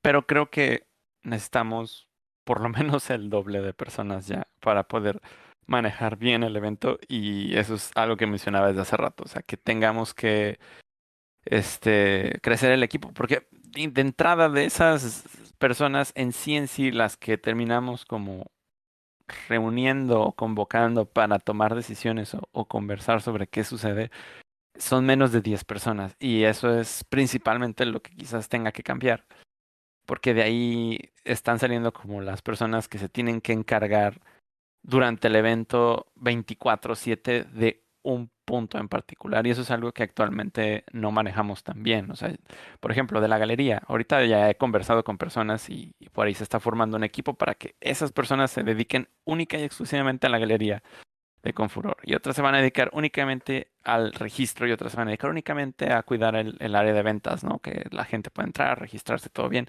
como vendedores me refiero, y montar sus espacios y al final cerrar y y que todas sus necesidades estén cubiertas minuto a minuto, sin que tengamos que correr de un lugar a otro. Y como me dijeron en, en la sesión de retroalimentación, cuando me presenté y después le tocó la palabra a esa persona que la solicitó y dice, o sea que tú eres el subdirector de esto, yo no me lo imaginé, tú fuiste quien instaló el proyector en mi panel y eso me parece un poco raro, ¿no? Y es como de, bueno, tienes razón. Pues, eh, tal vez no es como de que, a mí me gusta correr de un lado a otro y hacer que el evento funcione, pero creo que ese gusto mío no está beneficiando el evento y necesitamos pues delegar, tiran por ahí, ¿no? Y eh, este, pues no es como que sea una tarea mala y que ah, esa dásela a cualquier persona porque tú tienes que estar, no, no.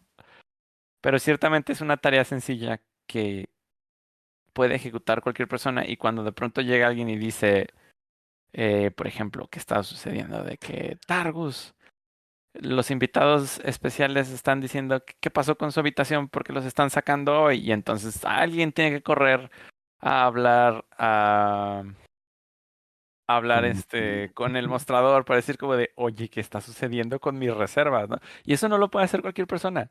Entonces sí es necesario pues hacer esas delegaciones. Uh -huh. y dice Luis Chung please deleguen registro sí es la idea pero o sea también es sí vamos a delegarlo, obviamente, este, pero es algo que se tiene que hacer con muchísimo trabajo de por medio, porque hay muchas cosas que mejorar, simplemente dárselo a alguien más y que lo haga como pueda, ¿no? Es, es, de las partes como más delicadas del evento, justamente porque todo el mundo pasa por ahí, justamente porque tiene que ser eficiente. Ah, soy Akita, dice. Ah, Akita, no, sí, súper. Sí, sí, sí. De, Yo hecho, tú vas a ser el responsable del registro. Pues mira, Qué bueno que te ofreciste en este momento porque Te adelanto, felicidades por tu nombración. De... No, no te creas, luego Y platicamos. pero publica sí. la nombración. Ya lo, ya lo publica, ¿no? No es cierto. No, no, no. no, Luego no, hacemos, no. tu- luego hacemos una conversación de eso, pero sí, por ahí va la cosa. Sí, que por cierto, este Akita sí se aventó eh, casi toda la responsabilidad durante el evento del Juris Quest. ah, Eh, sí.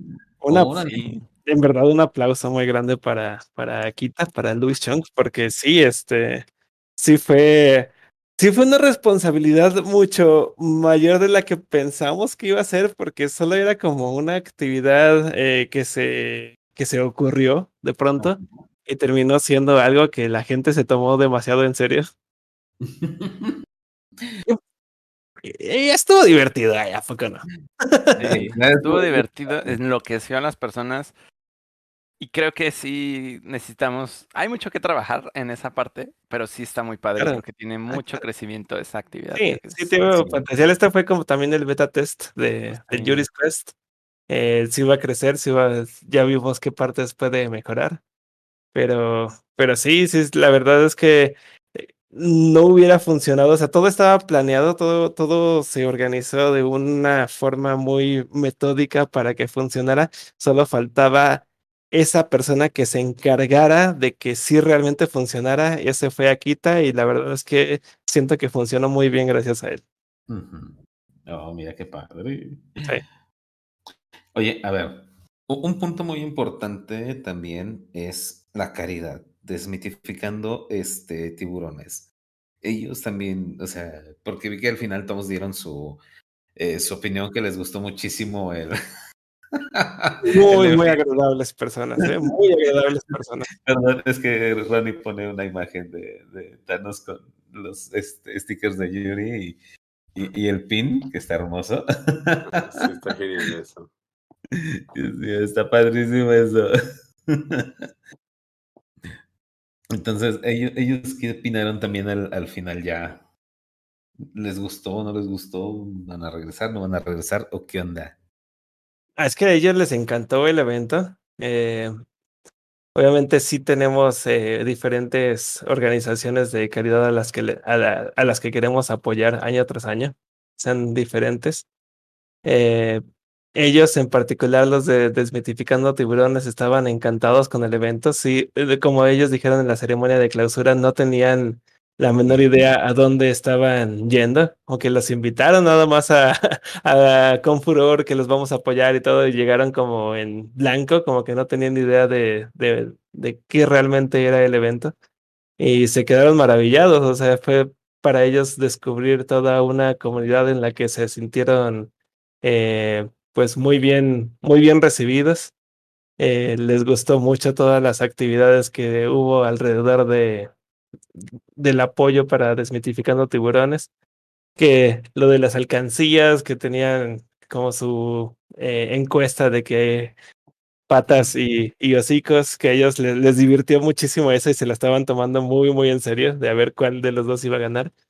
Eh, y, y sí, principalmente eh, la, la chica estaba como encantada y de, de, pronto llegaba y me decía de que no, es que, es que yo siempre he sido furry, pero no lo sabía.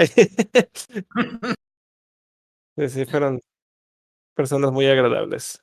Y pues no, no pudieron creer cuánto, cuánto se logró juntar en un solo fin de semana para, para su asociación.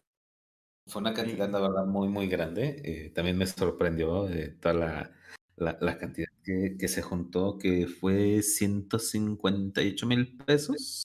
Uh -huh. Sí.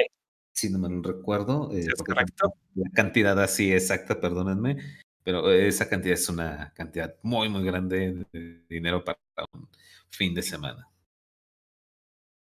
Sí, especialmente aquí en, en, en México. No, sí. sí, sí, fue una cantidad enorme, de hecho. Sí, la verdad es que sí, están muy, muy, estoy muy orgulloso de lo que logramos, lo que logramos hacer como, como comunidad. Ah. Y por allá hasta Yuri se nos desmayó al saber. Sí. ah, sí, sí, Cuando revelamos la cantidad y ya se volvió, su desmayo se volvió un meme. A mí se me hizo genial cuando Yuri mostró las pausas. Ah, ah, todo el mundo. El fanservice a, a todo lo que da y todo el mundo. Ah, patas, patas. De hecho, está, está justo ahorita que mencionan los de la caridad, estuvieron, los estuve viendo por todo el evento muy emocionados, muy divertidos y tenían muchas opiniones interesantes sobre la comunidad y creo que este año logramos con ellos algo que me hubiera gustado hacer desde el primer año y no es precisamente la cantidad de dinero, justamente hemos estado subiendo cada vez más y eso es muy, eso es muy padre pero lo que logramos este año con ellos es la enajenación, ¿no? Es, es, el meterlos al evento y hacerlos experimentar el evento y que al final salgan diciendo, oye, qué padre está esto de los furries, ¿eh? Muy interesante, creo que descubrimos que somos furries. Y eso es algo que, bueno, por ejemplo, la gente en 2019 tuvimos de la caridad, que está en ese momento había una persona y bueno, y también Paula, que se estaba integrando a su equipo de trabajo en ese momento.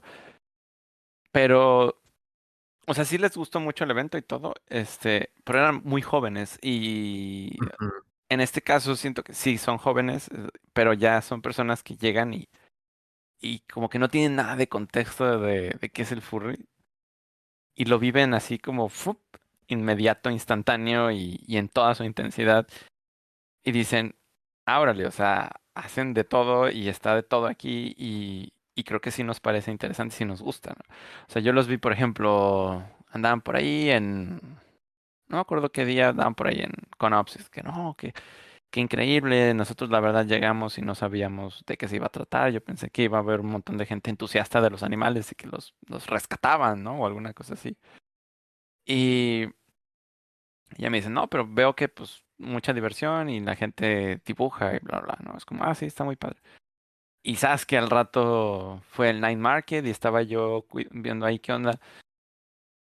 Y los veo entrar y es como de, ah, y, mm, bueno, esta es la zona para adultos, aquí van a encontrar muchas cosas para adultos. Y dice, sí, sí, lo sé, este, a eso venimos a ver. Y es como de, ah, ok, bueno, pues Y ya después dicen, no, pero ¿sabes qué? Este, o sea, creo que ya después que le habían dado una vuelta, no estoy muy seguro, es como de, ¿qué onda? Y me dicen, como, no, pues está muy interesante porque nos parece... Estaban admirados de que existiera como esta distinción de horario, como de espacio, y que se protegiera como esa parte, ¿no? Como de decir que, ah, bueno, vamos a cuidar que de día sea una cosa y de noche sea otra, o cosas así, o sea, como que esa que de pronto lo podemos ver desde dentro, como que no siempre se respeta del todo, como que de pronto esta persona está poniendo aquí estos mousepads que de plano no hay nada que taparles porque todo se nota.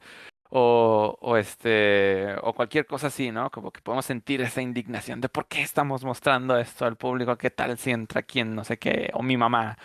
Y, y bueno, sí es cierto, o sea, conviene y es muy responsable cuidar esa parte, sobre todo porque en la, comunidad hay gente de todas las edades y es responsabilidad de los mayores cuidar a lo que pueden estar expuestos los menores y ahí es donde entra esa labor.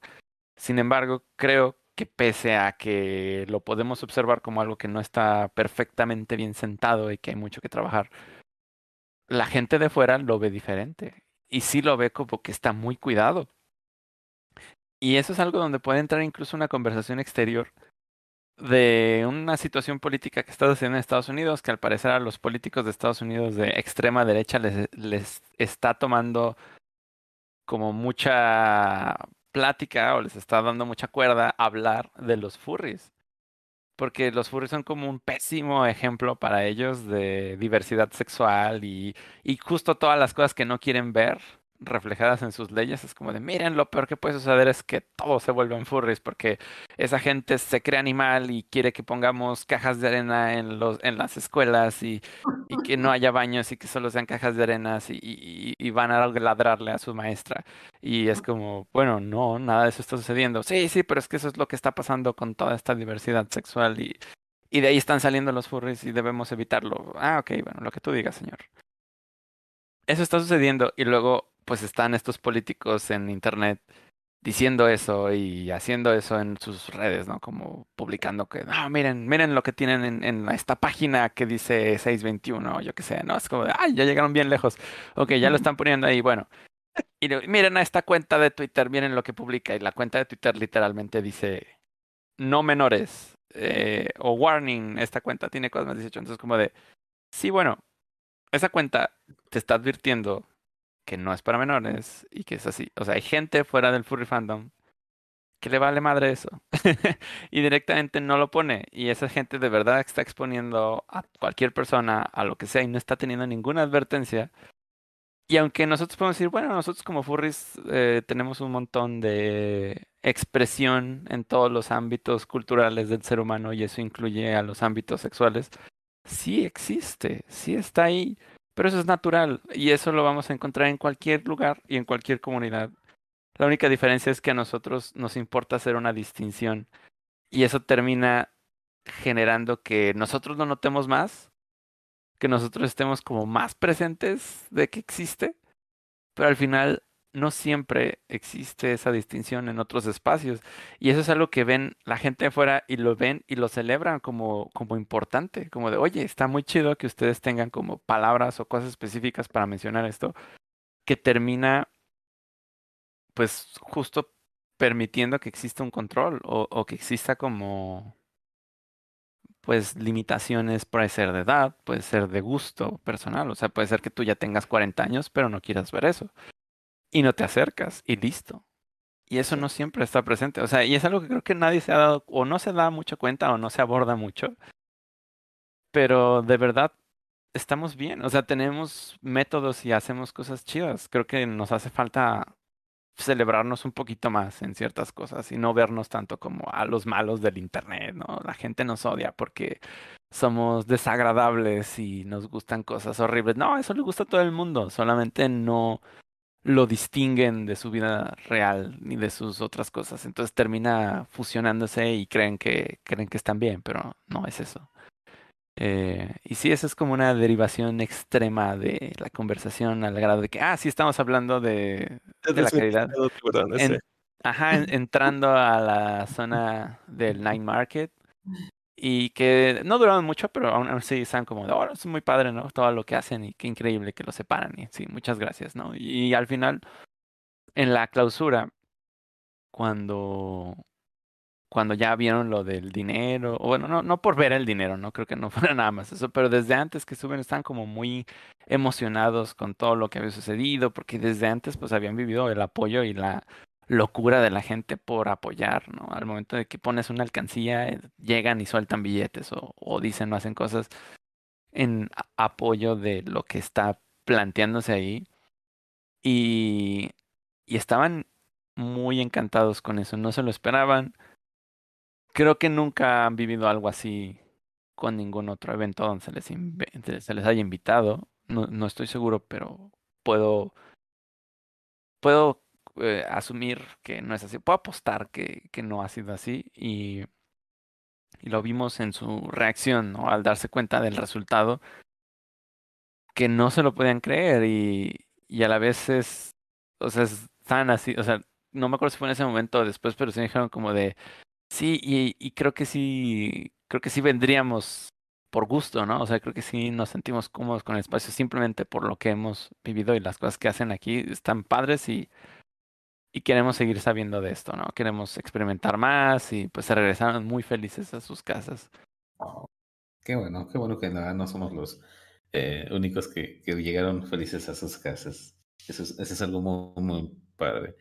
La, gracias así que por, por, por todo ese eh, comentarnos el cómo se la pasan nuestros invitados, porque pues creo que es una parte muy, muy importante, como dices, que ellos vienen de una parte eh, ajena al fandom y que lo vean muy bien, pues creo que no, nos debe este, sentir a ser orgullosos.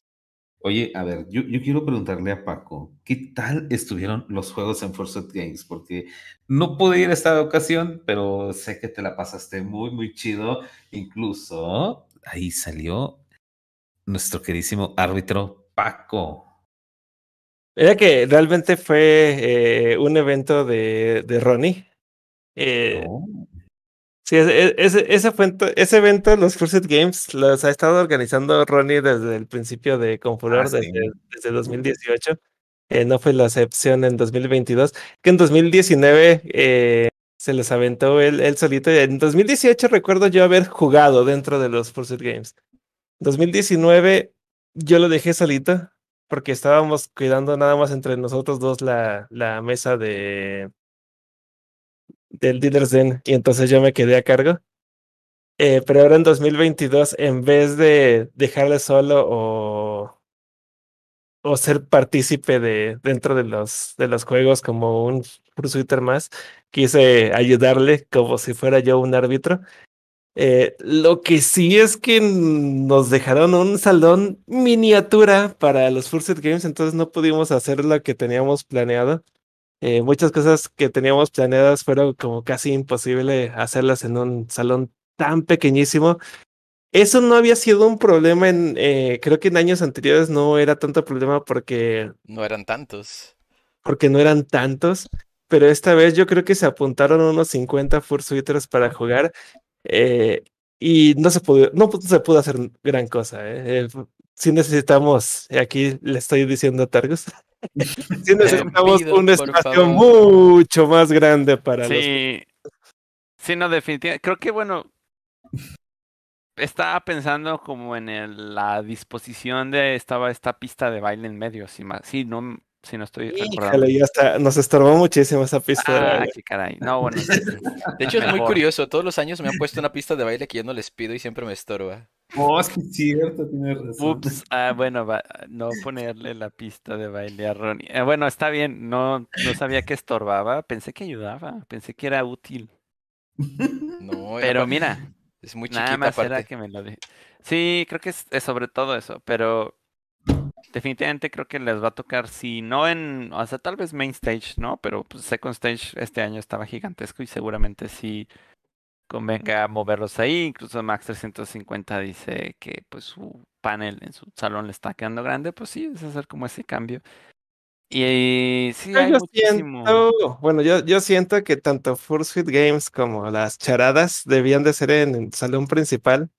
Que también eh, me encargué de hacer las, las charadas en Fursuit. Ujú. eh, vinieron muchísimo más Fursuiters de los que yo creí. No cabían. En el salón secundario no cabían. O sea, e- era o que la audiencia viera. eh, Es que los mismos Fursuiters que estaban ahí en el, en el escenario tapaban la vista de la audiencia. Entonces, sí teníamos que hacer ahí algunas maromas para que la gente sí pudiera ver. Entonces, creo que sí se necesitaba un salón todavía más grande, tanto para las charadas como para los Fursuit Games, y más por el nivel de participación que ya está, que ya estamos obteniendo pues, en todos los eventos. Sí. Eh, sí, sí nos quedó muy chiquito y creo que también nos hubiera quedado chiquito el second stage para las, para los Fursuit Games. Aquí directamente main stage. Y de hecho, casi siempre los Fursuit Games son en main stage en las, en las convenciones. Sí, porque pues se necesita que los Fursuiters corran, que vayan de un punto A a punto B, y luego si son muchísimos, pues se necesita muchísimo espacio. Entonces, creo que sí, sí se necesitaba un lugar un poquito más grande que. Sí, el, el salón lo hicimos en un salón de los pequeños, en el, en el tercer, en el salón terciario. Ujú. Y pues estábamos apretadísimos. Mm, Si había audiencia, la audiencia no podía ver nada, porque había demasiados Fursuiters en, en medio. Y muchos juegos no, no pudieron como realizarse de forma óptima. Entonces tuvimos que improvisar algunos otros para, para que fueran juegos en los que no se necesitaban moverse mucho. ¿O no? Juegos Sí. tiesos. Sí, sí Sí, fueron juegos un poquito tiesos. Pero sí, este. No, igual lo- las charadas quedaron, quedaron bastante bien, pero algo, algo iba, algo iba a mencionar que ahorita se me fue por, por completo sobre, sobre este asunto de, de, de los games. Si quieren, pueden pasar a otro tema en lo que me acuerdo. Eh, pues hay que felicitar a Galletas Wild que dice que hoy cumplió 17. Oh, muchas felicidades. Que por ahí teníamos un calendario de cumpleaños que creo que hace como muchos podcasts que ya no los damos. Este, no, ahorita, perdónenme, no lo tengo en la mano. Si me dan tal vez unos minutitos. Mejor di que na- No. nadie, nadie cumplió años, Papolo, mejor di eso. No, e- esta Ajá. vez es este. eh, feliz no cumpleaños a todo nuestro auditorio. Nadie cumplió años, todos mantienen su juventud un año más. Su juventud eterna. Su Ajá. juventud, no como la juventud ya no presente de Targus y de... no, no es cierto. De... Iba a decir justo con lo de los Fursuits que eso también impactó un montón y impactó en algo que previmos, pero que aún así requiere más todavía, requiere Uy, la foto grupal. Sí, no, bueno, esa es Sí. una, pero la otra directamente iba a decir el Fursuit Parade, porque todo el mundo habló de, pero es que ¿dónde quedó el Parade? ¿Por qué ya no lo hacen? ¿Por qué no se intentó hacer? Es como de, mira, creo que ya lo mencionamos en algún lugar o en algo, pero lo voy a volver a decir. Toda la convención estuvo llena de filas. Había filas por doquier y las filas es lo que más podemos señalar como, como un problema, como algo que tiene que Con los elevadores, ¿eh? Y excepto en los elevadores, afortunadamente, de ahí, excelentes. de ahí sí Ah. tenemos este, mucho que presumir eh, con respecto Sí, a porque otras convenciones se hacen filas para usar los elevadores y son filas eternas para solamente para poder ir a tu cuarto y eso no ocurría en Confluent. Ujú. Y que sí fueron lentos, pero aún así no tan lentos como lo puedes vivir en otras convenciones. Y el punto es que el Fursuit Parade sería como la fila número N. O sea, es, es otra fila. O sea, de verdad, se imaginan una fila con todos los Fursuits que habían con Furor. Una fila que estuviera desde el lobby hacia la Minerva, o sea, sería gigantesca y consideramos que iba a ser un riesgo adicional. Por ahí nos dijeron como de fue por el Checo Pérez que decidieron, no, pues, la verdad es que no, no directamente, o sea, la decisión ya estaba ahí y obviamente si hubiéramos así insistido de que hay que hacer el Fursuit eh, Parade de todas maneras porque es importante, nos habría afectado tremendamente el Checo Pérez. O sea, estaba Sí. ahí ocupando toda la calle y pues no, no se hubiera podido hacer eh, un Fursuit Parade realmente Hubiera, ahí. hubiera sido muy complicada la logística de, de ese evento.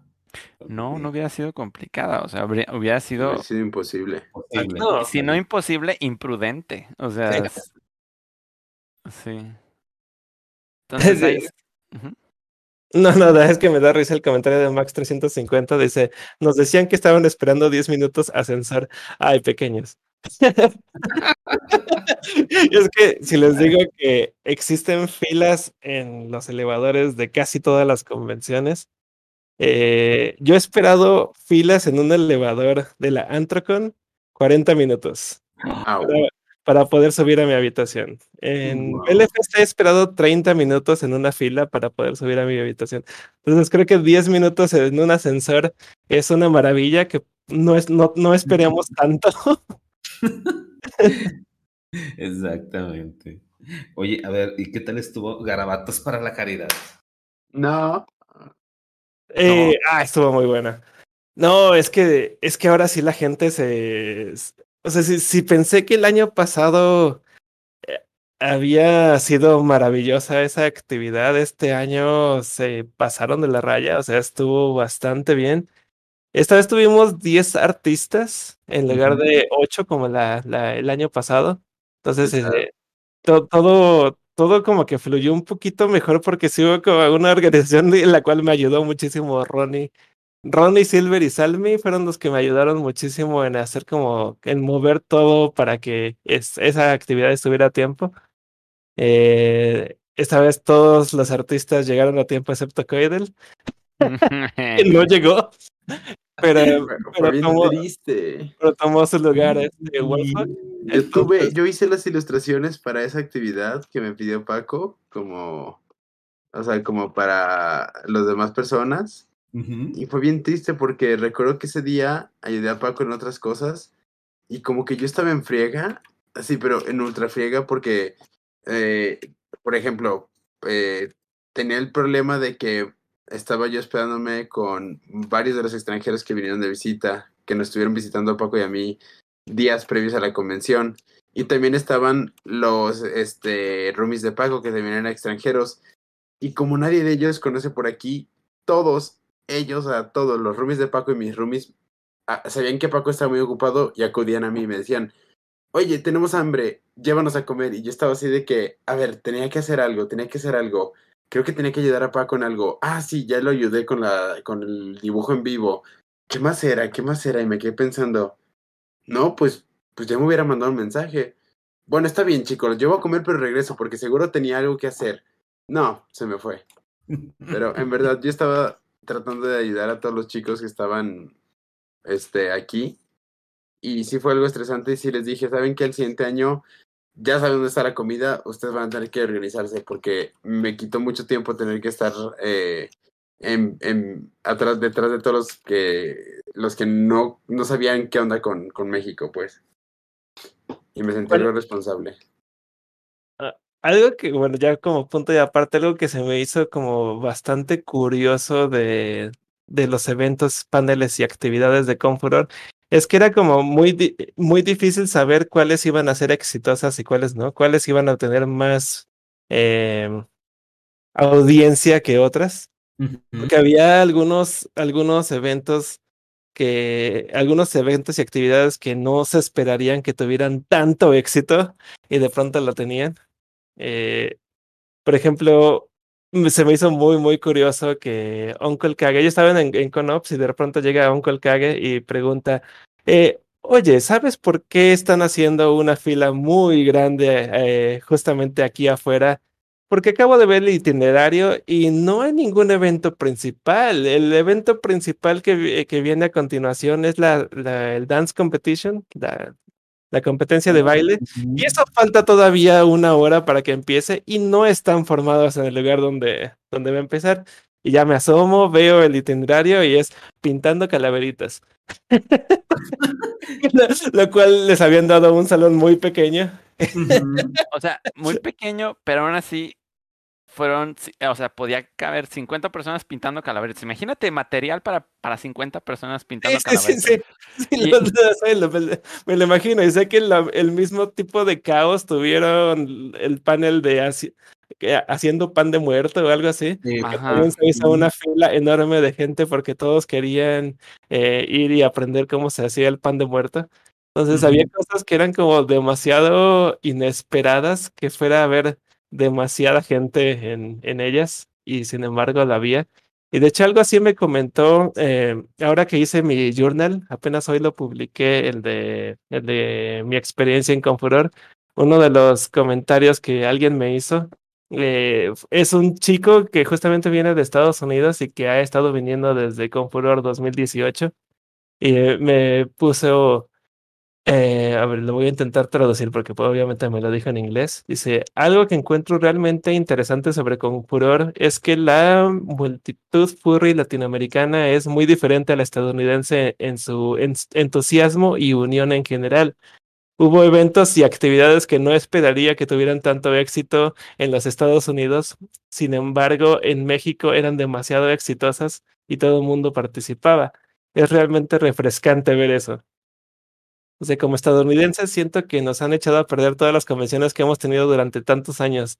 Me encanta y definitivamente no es algo malo, pero es muy agradable recordar la emoción de mis primeras convenciones como ya como un veterano de, del furry fandom. Eh, Más o menos lo traduje.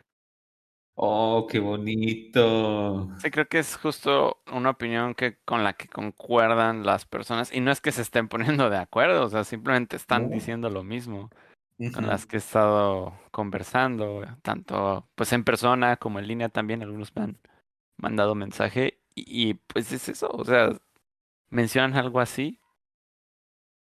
Eh, El panel, otro de los paneles que tuve fue el de dibujando eh, figura en vivo, pero con fursuiters. Oh, Eh, ese tuvo también mucho éxito. Y de hecho, Ah, le, sí llegué. le pedí, sí, ese ahí me, me ayudó con él, muchas gracias. Eh, le pedí a otro amigo que me ayudara como a organizar un poco a la gente. Y él me dice, es que estaba ent- entrando muchísima más gente de la que yo pensé que iban a entrar. Como que pensó que mi panel era como de, ah, pues una actividad así como de dibujo, se van a poner a dibujar. Yo creo que entran unas 10 personas. Y no, o sea, el salón sí estaba eh, bastante lleno. De hecho, hubo personas que se quedaron de pie y que estaban ahí dibujando. Ese evento yo también estaba un poquito nervioso porque era, es la primera vez que hago este evento. Ya tenía como la idea de, de este, de este panel en mente porque me la pidieron los de Nordic Foscon para el año pasado que no ocurrió. Entonces todavía me falta hacerlo en Nordic Foscon. Pero se supone que es un, es como una clase de dibujo. Es que es como una parodia, más bien, una parodia, pero sin, sin afán de mofa. O sea, no, no me estoy burlando de, de, de ese tipo de clases de dibujo. Es una parodia a, a las clases de dibujo en las que hay un, hay un actor eh, totalmente desnudo y que posa para que los artistas se lo dibujen y se queda quieto por cierto tiempo, como por unos 30 segundos en lo que el- los artistas lo dibujan y el, el maestro empieza a explicar como qué es exactamente lo que tienen que observar a la hora del dibujo. Quise hacer algo así, pero con fursuiters en lugar de, de personas y, y que obviamente los fursuiters me hicieran como, como un espectáculo, como que terminara siendo más que una clase de dibujo, terminara siendo como un, como un show gracioso donde los fursuiters no se pueden quedar quietos. Es como, como intentar controlar eh, a un montón de, de, pues no sé, a un montón de caricaturas. personajes de caricaturas que les, le- les pides, por favor, quédate quieto y posa para esta gente, obviamente no lo van a hacer. Y esa era la intención, que la gente, que los fursuiters no se quedaran quietos, que empezaran de pronto a molestarse entre ellos, que empezaran a molestar a la audiencia.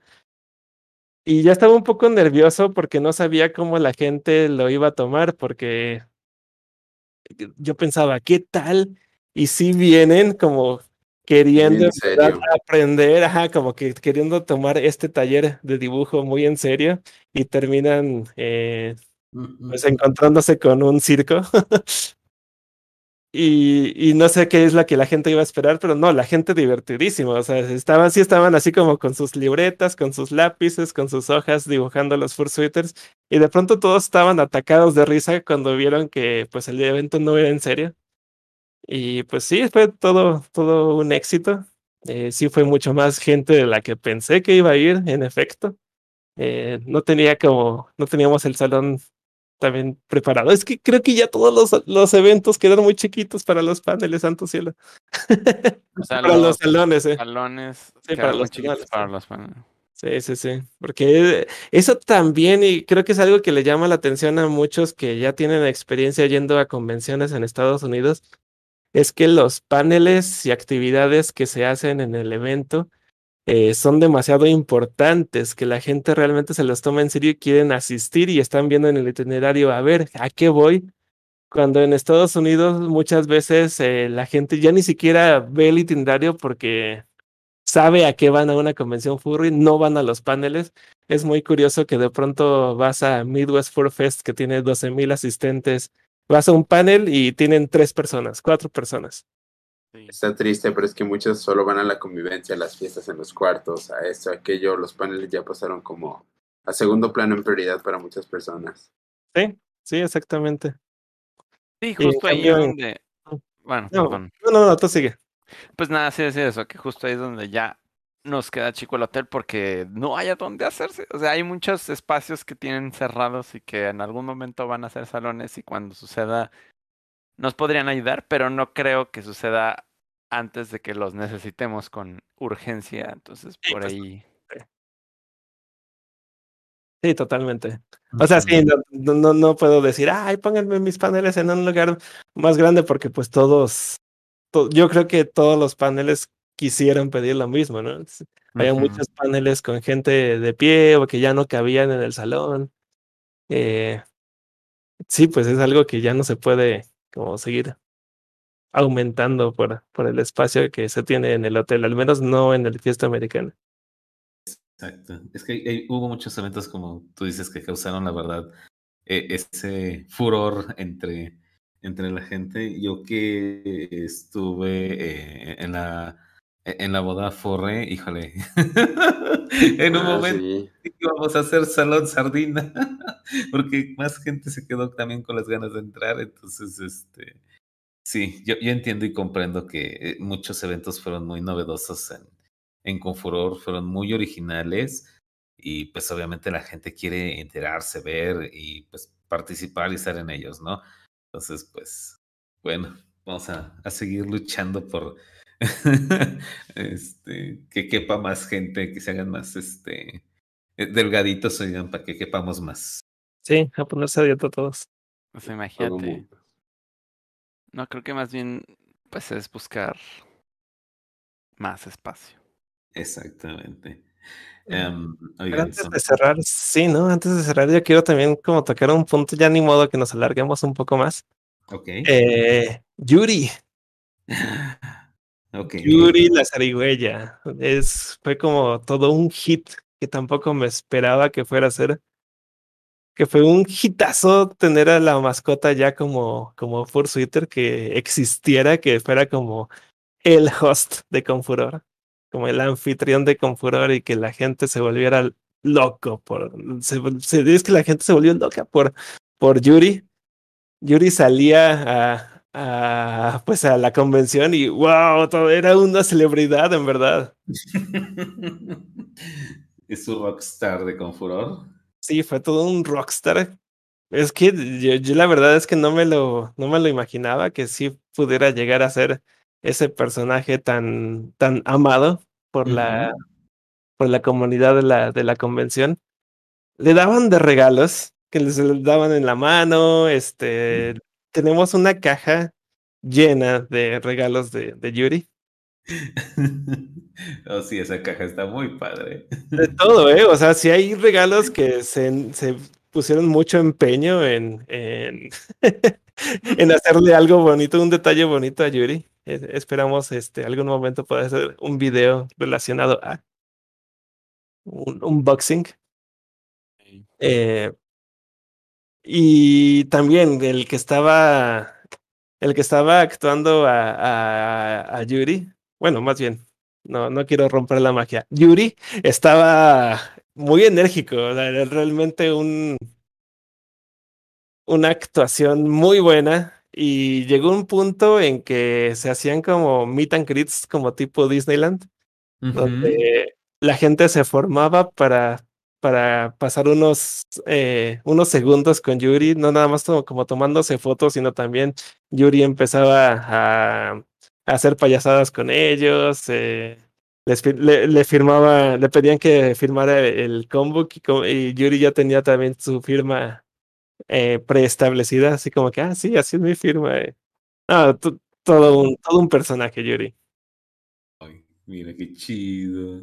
Vi por ahí que también había un primo de, de Yuri, había otra ahí en Confuror, muy bonito. Ah, Muchos confundían a esa persona con Yuri.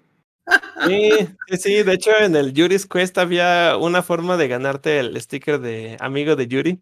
Eh, y era tomándote una foto con Yuri y mostrándola eh, a la persona que te daba el sticker. Y muchos presentaban fotos de esta otra zarigüeya. pensando que era Yuri, sí. De Turi. Turi. no, o sea, no se llama Turi, pero digo, es Yuri verde. Ah, ah ya sé. De Yuri. Guar, Ruri. De Turi et Tlacuache. Ah. O War Yuri. estuvo muy padre todas las todas las actividades de, de Confuror. De verdad es que también digo, me la pasé súper bien. Eh, a lo mejor no asistí casi a ningún panel, lo siento mucho, pero la es que me la pasé este, de vacaciones totalmente relajado. Entonces, agradezco esa parte a todo el equipo de, de Confuror por haber hecho un fin de semana, la verdad, muy, muy increíble. Gracias. Gracias y a nombre de todos los demás, también gracias. Sí. De hecho, apenas salía al escenario y el público empezaba, Yuri, Yuri, yo, wow, en verdad sí conocen a Yuri. Sí. O sea, esas cosas de la ceremonia de apertura fue como de, oh, wow los eventos virtuales sí ayudaron. Sí, sí, totalmente.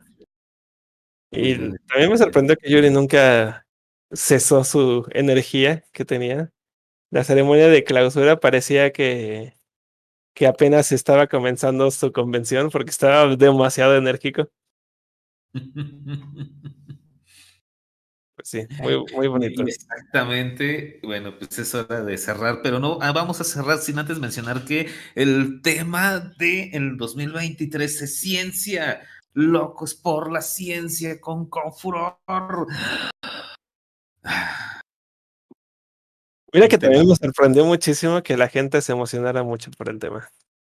sí, sí, sí, sí. Es un tema al cual sacarle mucho provecho, mucho. Sí. Entre todas nuestras opciones sí le tenía mucha fe a esta elección, pero, pero sí me gustó mucho ver lo bien recibido que fue. Sí, sí, totalmente.